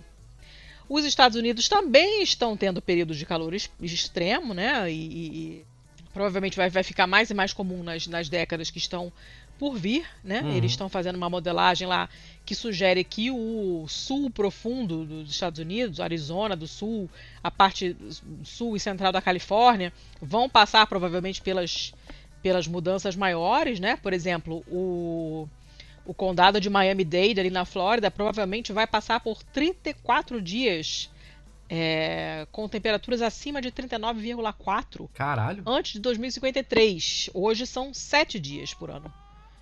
Vão passar para 34. É bastante coisa. Sim. Né? E, e, enquanto 8 milhões de pessoas nos Estados Unidos esse ano vão, vão acabar é, experimentando uma temperatura de tipo 51 graus. Caralho! Por, é, 107 milhões provavelmente vão experimentar essas temperaturas antes de 2053, segundo essa ONG. Tá? E esse, esse na, na verdade não é temperatura, é o que eles chamam de heat index, que é o índice de, de, de calor, que também leva em conta a umidade para ajustar como o corpo humano sente essa temperatura. Né? Quanto uhum. mais alta a umidade, maior a gente sente o calor. Né? O maior a gente sente calor não faz sentido, mas a gente sente que está quente. Né? A sensação de calor é maior. Sensação térmica. Uh, e, é. Então, assim, a Zoe, que é essa onda de calor, pode ser a primeira a receber um nome, mas não vai ser a última. Eles querem alternar nome de homem e nome de mulher. Em, ah, hum, tudo bem. Começaram por ordem alfabética reversa. Por que? Não, não sabemos. Mas a ideia é aplicar isso uh, do mesmo jeito que se faz com os, com os furacões e tal. E o, o ideal, a ideia, aquele ideal não, né? O objetivo deles, dando nome para essas ondas de calor, é que o público, sabendo, fica, fica mais fácil de você reconhecer, né? Você cria uma certa intimidade com o conceito, quando você escuta o nome, ó, oh, esse ano tem a Zoe, fique esperto e tal. E a pessoa já entende, né, mentalmente, já entende uhum. e de alguma forma é, provavelmente se proteger. Eles explicam como é que as pessoas devem fazer, tipo, é, fechar as janelas de dia, abrir à noite para o ar fresco entrar, fechar as cortinas durante o dia, que é o que eu faço em Lisboa, porque senão eu morro, né? Aqui também. Aqui eu tenho ar-condicionado, mas se eu, se eu, deixar a persiana levantada de manhã, não, o negócio não dá conta. Porque o vidro fica pegando fogo, assim, né? Foda. E especialmente o objetivo é fazer com que as pessoas tomem cuidado com as pessoas mais velhas, com pessoas com problemas de saúde crônicos, com crianças, né, ou bebês que são muito mais suscetíveis à desidratação e aos efeitos do calor mesmo, né? E, enfim. Então essa notícia na verdade ela era um mal, mas eu troquei tudo hoje. Então agora já está no feio e vai ficar sendo feio. Mas eu acho interessante essa coisa de dar nome. Tudo bem que a causa é péssima, tá? Mas eu acho interessante. E toda vez que sai alguma coisa sobre esse processo de, de, de batizado de, de efeitos meteorológicos, eu sempre acabo aprendendo alguma coisa, né? Sim, sim. É, Porque não, a gente só escuta válido. falar, mas não não sabe de onde vem e tal, e depois que você entende, você fala, ah, que legal. Todas, todas as coisas que eu já li sobre isso eu achei bacanas. Então fica aqui no feio, embora seja um mal. Tô tudo cagada hoje, mas foda-se. Eu achei super válido esse negócio de fazer esse, é, dar esses nomes, assim, por uma série de coisas, né? Por uma série de, de fatores. Tipo, tem essa parte de você ter um, um reconhecimento maior, né? E tem um negócio de, tipo, você conseguir é, dar uma noção melhor de espaçamento entre eles. De você poder olhar depois e, pô, esse ano teve quatro. Porque você tem Fulano, aqueles quatro é. nomes, né? Aí, pô, ano passado uhum. teve três, dessa vez teve quatro. Tá aumentando a, a prevalência e tal. É, eu acho super válido, super válido mesmo. É, então é isso aí. É isso aí. É... Vai você então. Tá, dona Letícia, minha última, prometo. É... Tá bom. Vamos lá, essa notícia vem do WTSP, canal 10 de Tampa Bay, Flórida. Mas ele fala sobre é, a Califórnia, na verdade. E isso daqui é uma coisa muito curiosa, assim. Abelhas para um tribunal da Califórnia são peixes. Hã? Essa, esse é o título da, da matéria. E é por isso que ela é um feio, assim, ó. Porque você lê isso e, tipo, você tem que ler. Ele é muito caça-clique, assim, ó. Para o Tribunal da Califórnia, É, abelhas são sabe, peixes. essa, essa, essa notícia parou, passou pra mim. Eu, passou na minha frente. Eu não, não peguei ela, mas ela, ela apareceu pra mim. Você chegou a lê-la? Não, não cheguei a ler, não. Não sei por quê, porque esse é um tipo de título que eu fico gritando internamente, depois eu vou ler. Mas esse caso eu não sei o que, que houve que eu ignorei. Então, é, um tribunal de apelações da Califórnia é, alega aqui que é, peixes não precisam estar necessariamente debaixo d'água para serem legalmente considerados peixes. Certo? Ah, a decisão vem por conta de uma disputa legal que começou em 2019 entre a Comissão de Caça e Pesca da Califórnia e alguns grupos agrícolas. Aí a comissão queria listar quatro espécies de abelhas como ameaçadas de extinção. Que os nomes delas aqui são os zangões Crotch, Franklin, Suckley e Western. São quatro variedades, né? Quatro espécies de abelha que eles queriam colocar a lista de espécies ameaçadas de extinção. E só que a, a comissão diz que abelhas são invertebrados. E como invertebrados, enquadrando-se na definição de peixe da Lei de Espécies Ameaçadas da Califórnia. Eu. É. Isso, nada do que você falou faz sentido, você sabe, né? Sim, sim, é, eu sei. A, a, a matéria tá escrita exatamente Ixi. assim. Por tipo, qual a razão para listar as abelhas em peixe? A comissão diz peixe. que abelhas são é invertebradas, caindo, Mas peixe é vertebrado. caindo sob a definição é, é, falling under the California Endangered Species Act definition of fish. É, tipo, eu tô lendo exatamente o que tá aqui e não faz sentido. Mas peixe é vertebrado. O que, que eles, Eu que eles sei, querem? Letícia! O eu que, que sei. eles querem da vida? É, mas grupos Ah, como você é invertebrado, eu vou colocar você na mesma categoria dos vertebrados. Ah, não faz sentido isso. Como Eu você é sei. azul, eu vou colocar você no grupo dos vermelhos. Que as pessoas estão loucas? É por isso que tá no feio, Letícia. Cara, Você tá muito mais bolada com isso do que eu achei que você estaria. cara, é porque não. tô- Caraca, não, porra, tem, tem que se esforçar, cara. Tem que se esforçar. Sério? Ai, meu Deus, calma, deixa eu, deixa eu seguir? Posso? Mas grupos agrícolas que incluem produtores de amêndoa, cítricos, Cítricos e, não, al não sei nem o que dizer. e, al e algodão. Ah, meu Deus, tá difícil. Tá difícil. Agora chegou os cítricos, eu lembrei daquele vídeo. Não. Cítricos! Aham, o famoso cêntricos. Tá tudo A muito caro. Hum, eu só compro cítricos. Ai, meu Deus, você vai ter que colocar isso na edição. Ah, Eu vou ter que achar, não sei nem onde achar isso, não. Mas... Ah, ai, deixa eu respirar, tá, tá foda. Vamos lá. Grupos agrícolas Ah. que incluem produtores de amêndoas, cítricos e algodão discordam. discordam.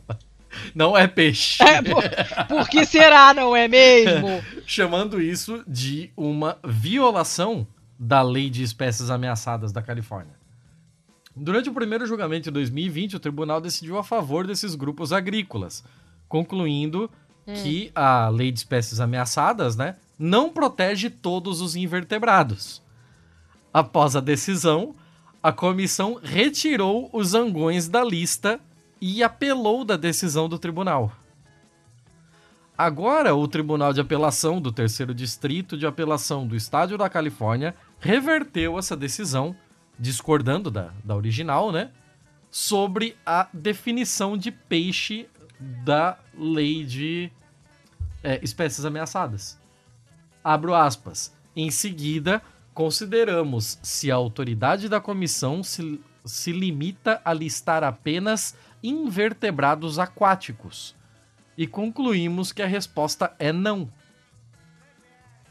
O Tribunal de Apelações concluiu que a definição de peixe da Lei de Espécies Ameaçadas é um, entre aspas aqui, é um term of art, é um termo de arte, não sei como traduzir isso daqui, mas que não se limita a espécies aquáticas. E continua dizendo hum. que a hum. comissão pode listar qualquer invertebrado como uma espécie ou perigo, é, uma espécie em perigo ou ameaçada.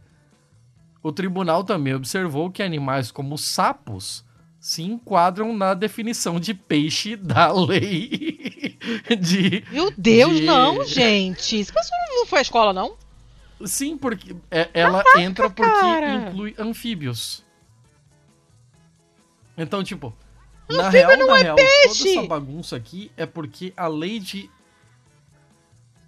É, toda, toda essa zica aqui é só porque a definição de escopo da lei de espécies ameaçadas é tão bizarramente escrita, tão zoada e tão abrangente que permite que na mesma lei que foi feita para você tratar de é, de bichos aquáticos, você pode colocar na mesma lei sapo e abelha. Porque foda-se. Pelo menos é um jeito de Não. você é, é, usufruir dessa lei, por mais que seja por conta de brechas não, nela, né? Não tem Mas jeito, de você nada, conseguir usufruir ruim. dessa lei para proteger outras espécies que, se não fosse por esse tipo de buraquinho, elas não teriam nenhum dispositivo legal que as que as protegesse. Tá tudo cagado, tá tudo cagado. Mas o importante é que, por estar cagado, pôde-se proteger as abelhas se tivesse muito definido o escopo, as abelhas não iam poder entrar e o pessoal dos agricultores ali ia foder a espécie toda. Tipo, é isso, é isso. Tá tudo errado, mas ainda bem que tá errado. Tiago, essa notícia me deixou muito irritada.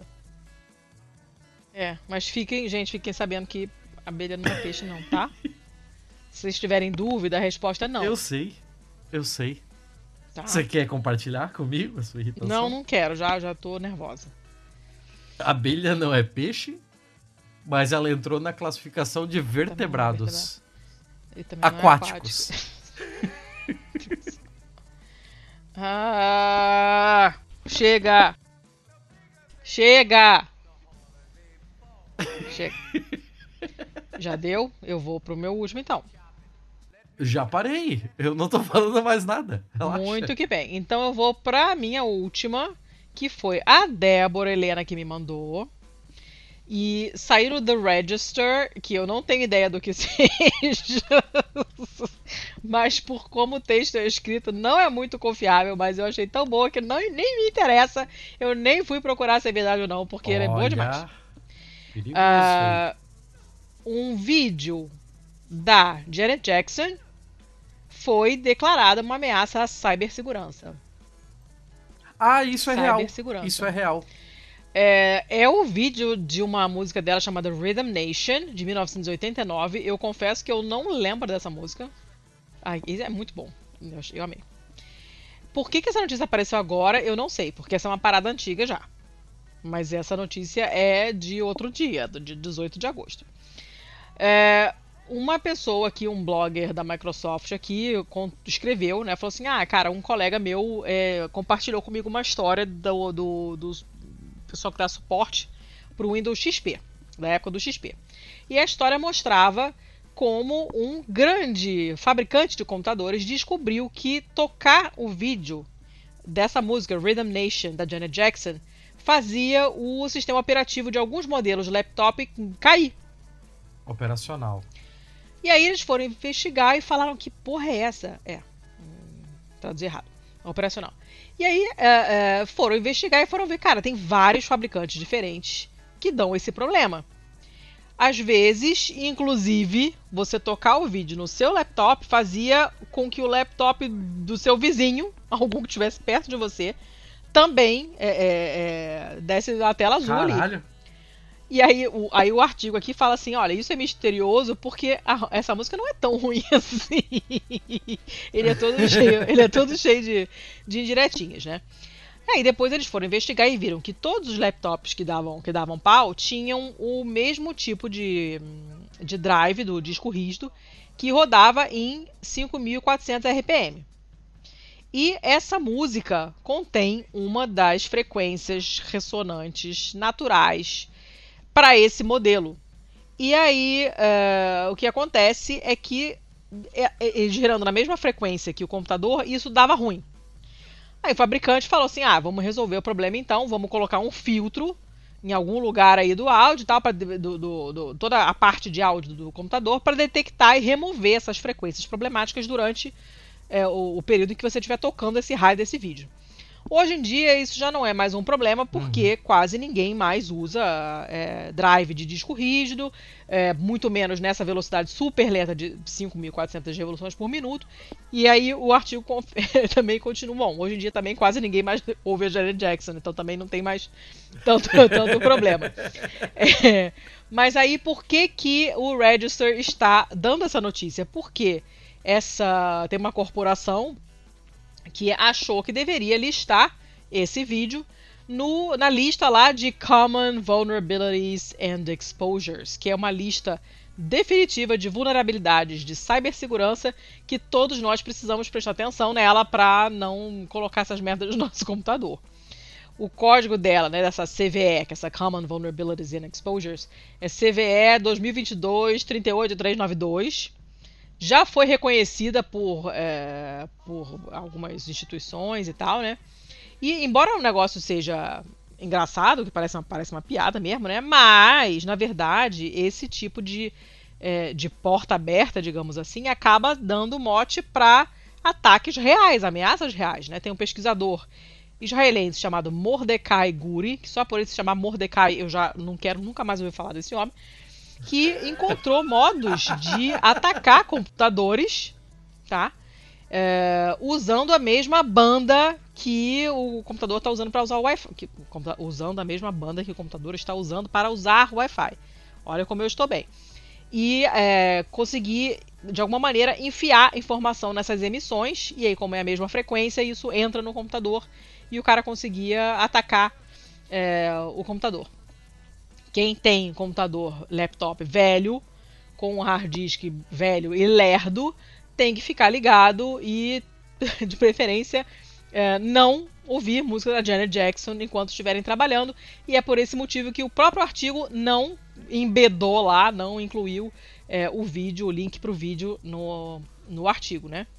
E, enfim, é só isso mesmo. Então eles, eles colocaram. Ele, a, a notícia é de agora, embora isso seja antigo, porque só agora que esse vídeo entrou nessa lista de vulnerabilidades, né? Então acabaram resgatando essa, essa história que é mais antiguinha.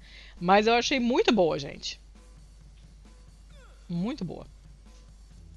Boa, boa. E eu não demais, lembro dessa música. Boa demais. Eu não lembro dessa música, eu vou ter que ouvir, mas eu vou ouvir no celular, não vou ouvir no laptop. Eu não. também não lembro. eu não lembro dela. Não, eu, eu tenho a impressão lembro, que se a gente mas ouvir, assim, ó, gente... vocês podem não, pode ficar tranquilíssima, porque a, os HDs que são, que são afetados por isso são de fabricação de 2005. Olha. Então, se o seu HD é tenho... posterior a isso ele já é mais rápido do que a frequência.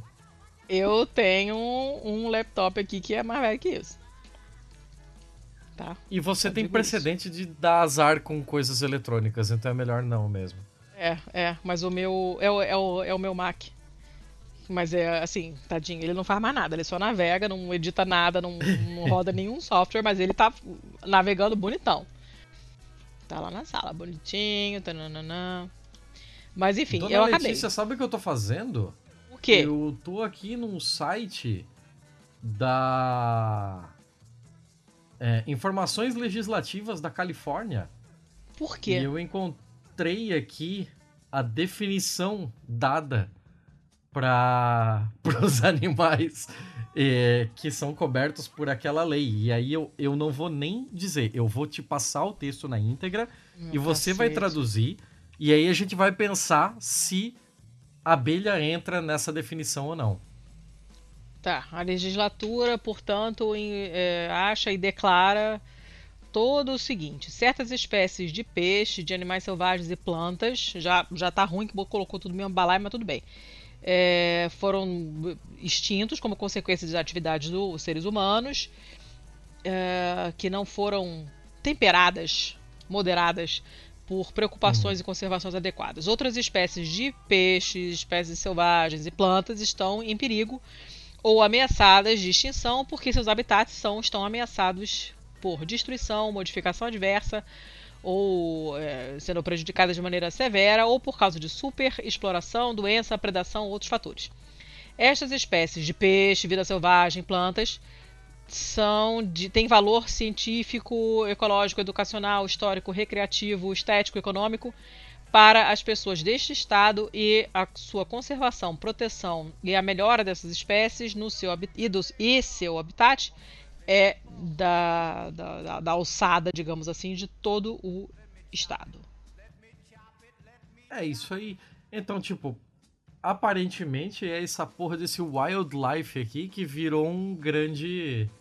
Gente, grande mas wildlife meio que é, pode ser qualquer coisa. É, você pode colocar qualquer porra aqui. Eu não sei nem por que, que tem o fish, porque o fish é, estaria contemplado o em que wildlife. você não pode afirmar é que a abelha é peixe. Isso aí não tem nada que justifique. É porque era uma. A, a, a legislação tinha sido pensada para peixes. Inclusive, essa, isso daqui é um trecho de uma de chamada Fish and Game Code, é, divisão 3, Fish and Game Generally. E aí o capítulo 1.5 das espécies ameaçadas, artigo 1, provisões gerais, parágrafo 2051 é esse daí que a gente leu. Então, tipo, isso daqui está dentro da parte de espécies ameaçadas, da divisão 3, que é sobre peixes ameaçados. Então, tipo, sei lá, tudo fica meio que parecendo que é sobre peixe por conta desse desse capítulo lá de cima, né, dessa divisão lá de cima. Mas isso daqui não era nem para estar tá dentro dessa divisão. Isso daqui era para servir para toda e qualquer fauna, né? Olha, gente, Mas aí por conta dessa, desse embrólio aí muito louco, agora qualquer coisa é, é, peixe. Sapo é peixe. Abelha é peixe. É tudo peixe. Não, não é. Não. Não é não. É... Legalmente na Califórnia é. Se você for pois é, prestar é, um concurso na Califórnia, você tem que se você prestar um concurso público na Califórnia, você tem que dizer que a abelha é peixe. Mas não é. Continua não sendo. Vamos fechar? Oi. Vamos fechar? Que tá Vamos, com... a gente já passou os contatos. Deus, 2 horas e 15, então... meu Deus. Passamos os contatos, mas não. Não, nós passamos o. nós passamos os apoios. Faltam os contatos, seu Thiago. Passamos os apoios, verdade, verdade. Os contatos não. Ah, você passa os contatos? Eu passei os apoios. Passa os contatos. É, Twitter e Instagram pistolando pod, depois da arroba. É, nosso site é pistolando.com. Quem quiser falar com a gente, manda um e-mail para contato arroba pistolando.com.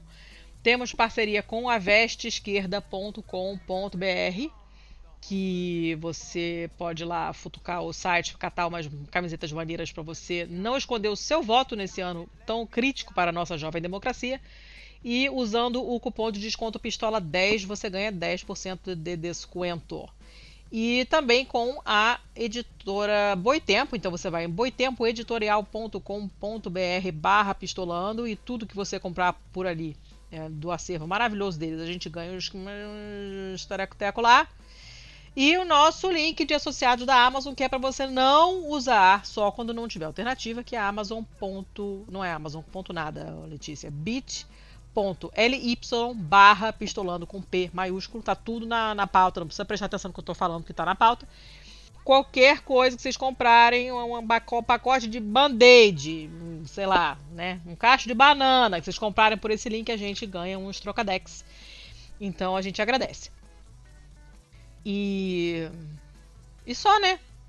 Estopim. E, Quem e feito. fez E os nossos, né? Caso alguém queira mandar notícias sim. pra que a gente leia aqui.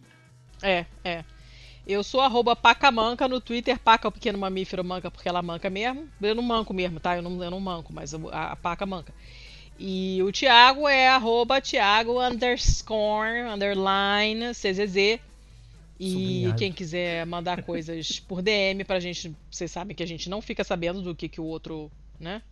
O que, que a outra pessoa leu. As notícias são Ah, só é. para mim ou só para ele. Não, não É compartilhamos antes da gravação. Então, se vocês acharem uma coisa muito maneira, mandem por DM que a gente depois pode ou não incluir aqui no BMF. E Estopim, estopimpodcasts.com.br.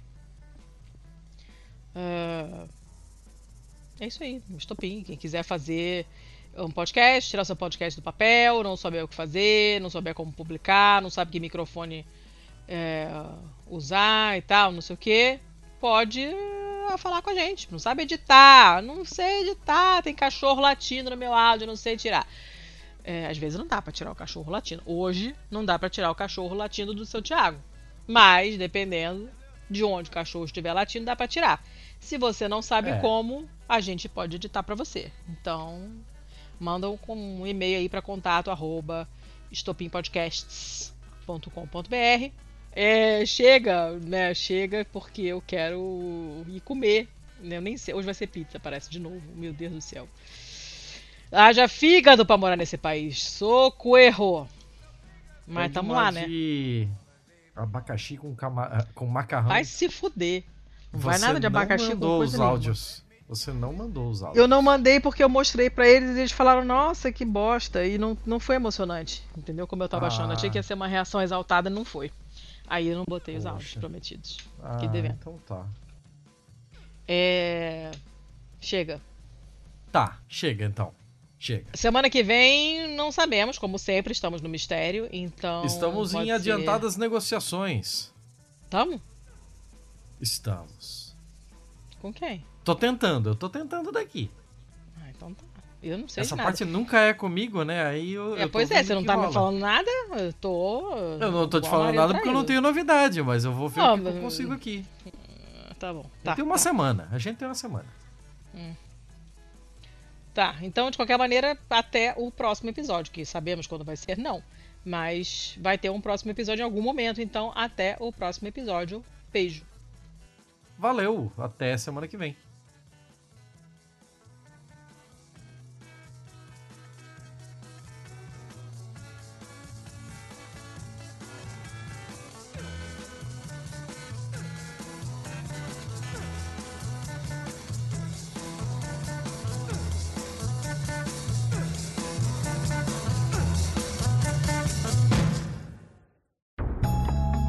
Este podcast foi editado por estopimpodcasts.com.br.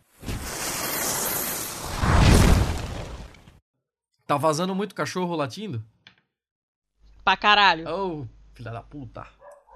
Pra tu também. Tomar no cu. E aqui circulando no mercado nós conhecemos a dona Lucinda, craque em fazer mercado. Dona Lucinda, o que, que a senhora faz para economizar, hein? Eu procuro os dias de promoção de frutas e verduras que são largamente eh, noticiados pela TV. Dá para ver na TV as ofertas, né? Todas as ofertas. Procuro o dia da promoção da carne, que também é noticiado.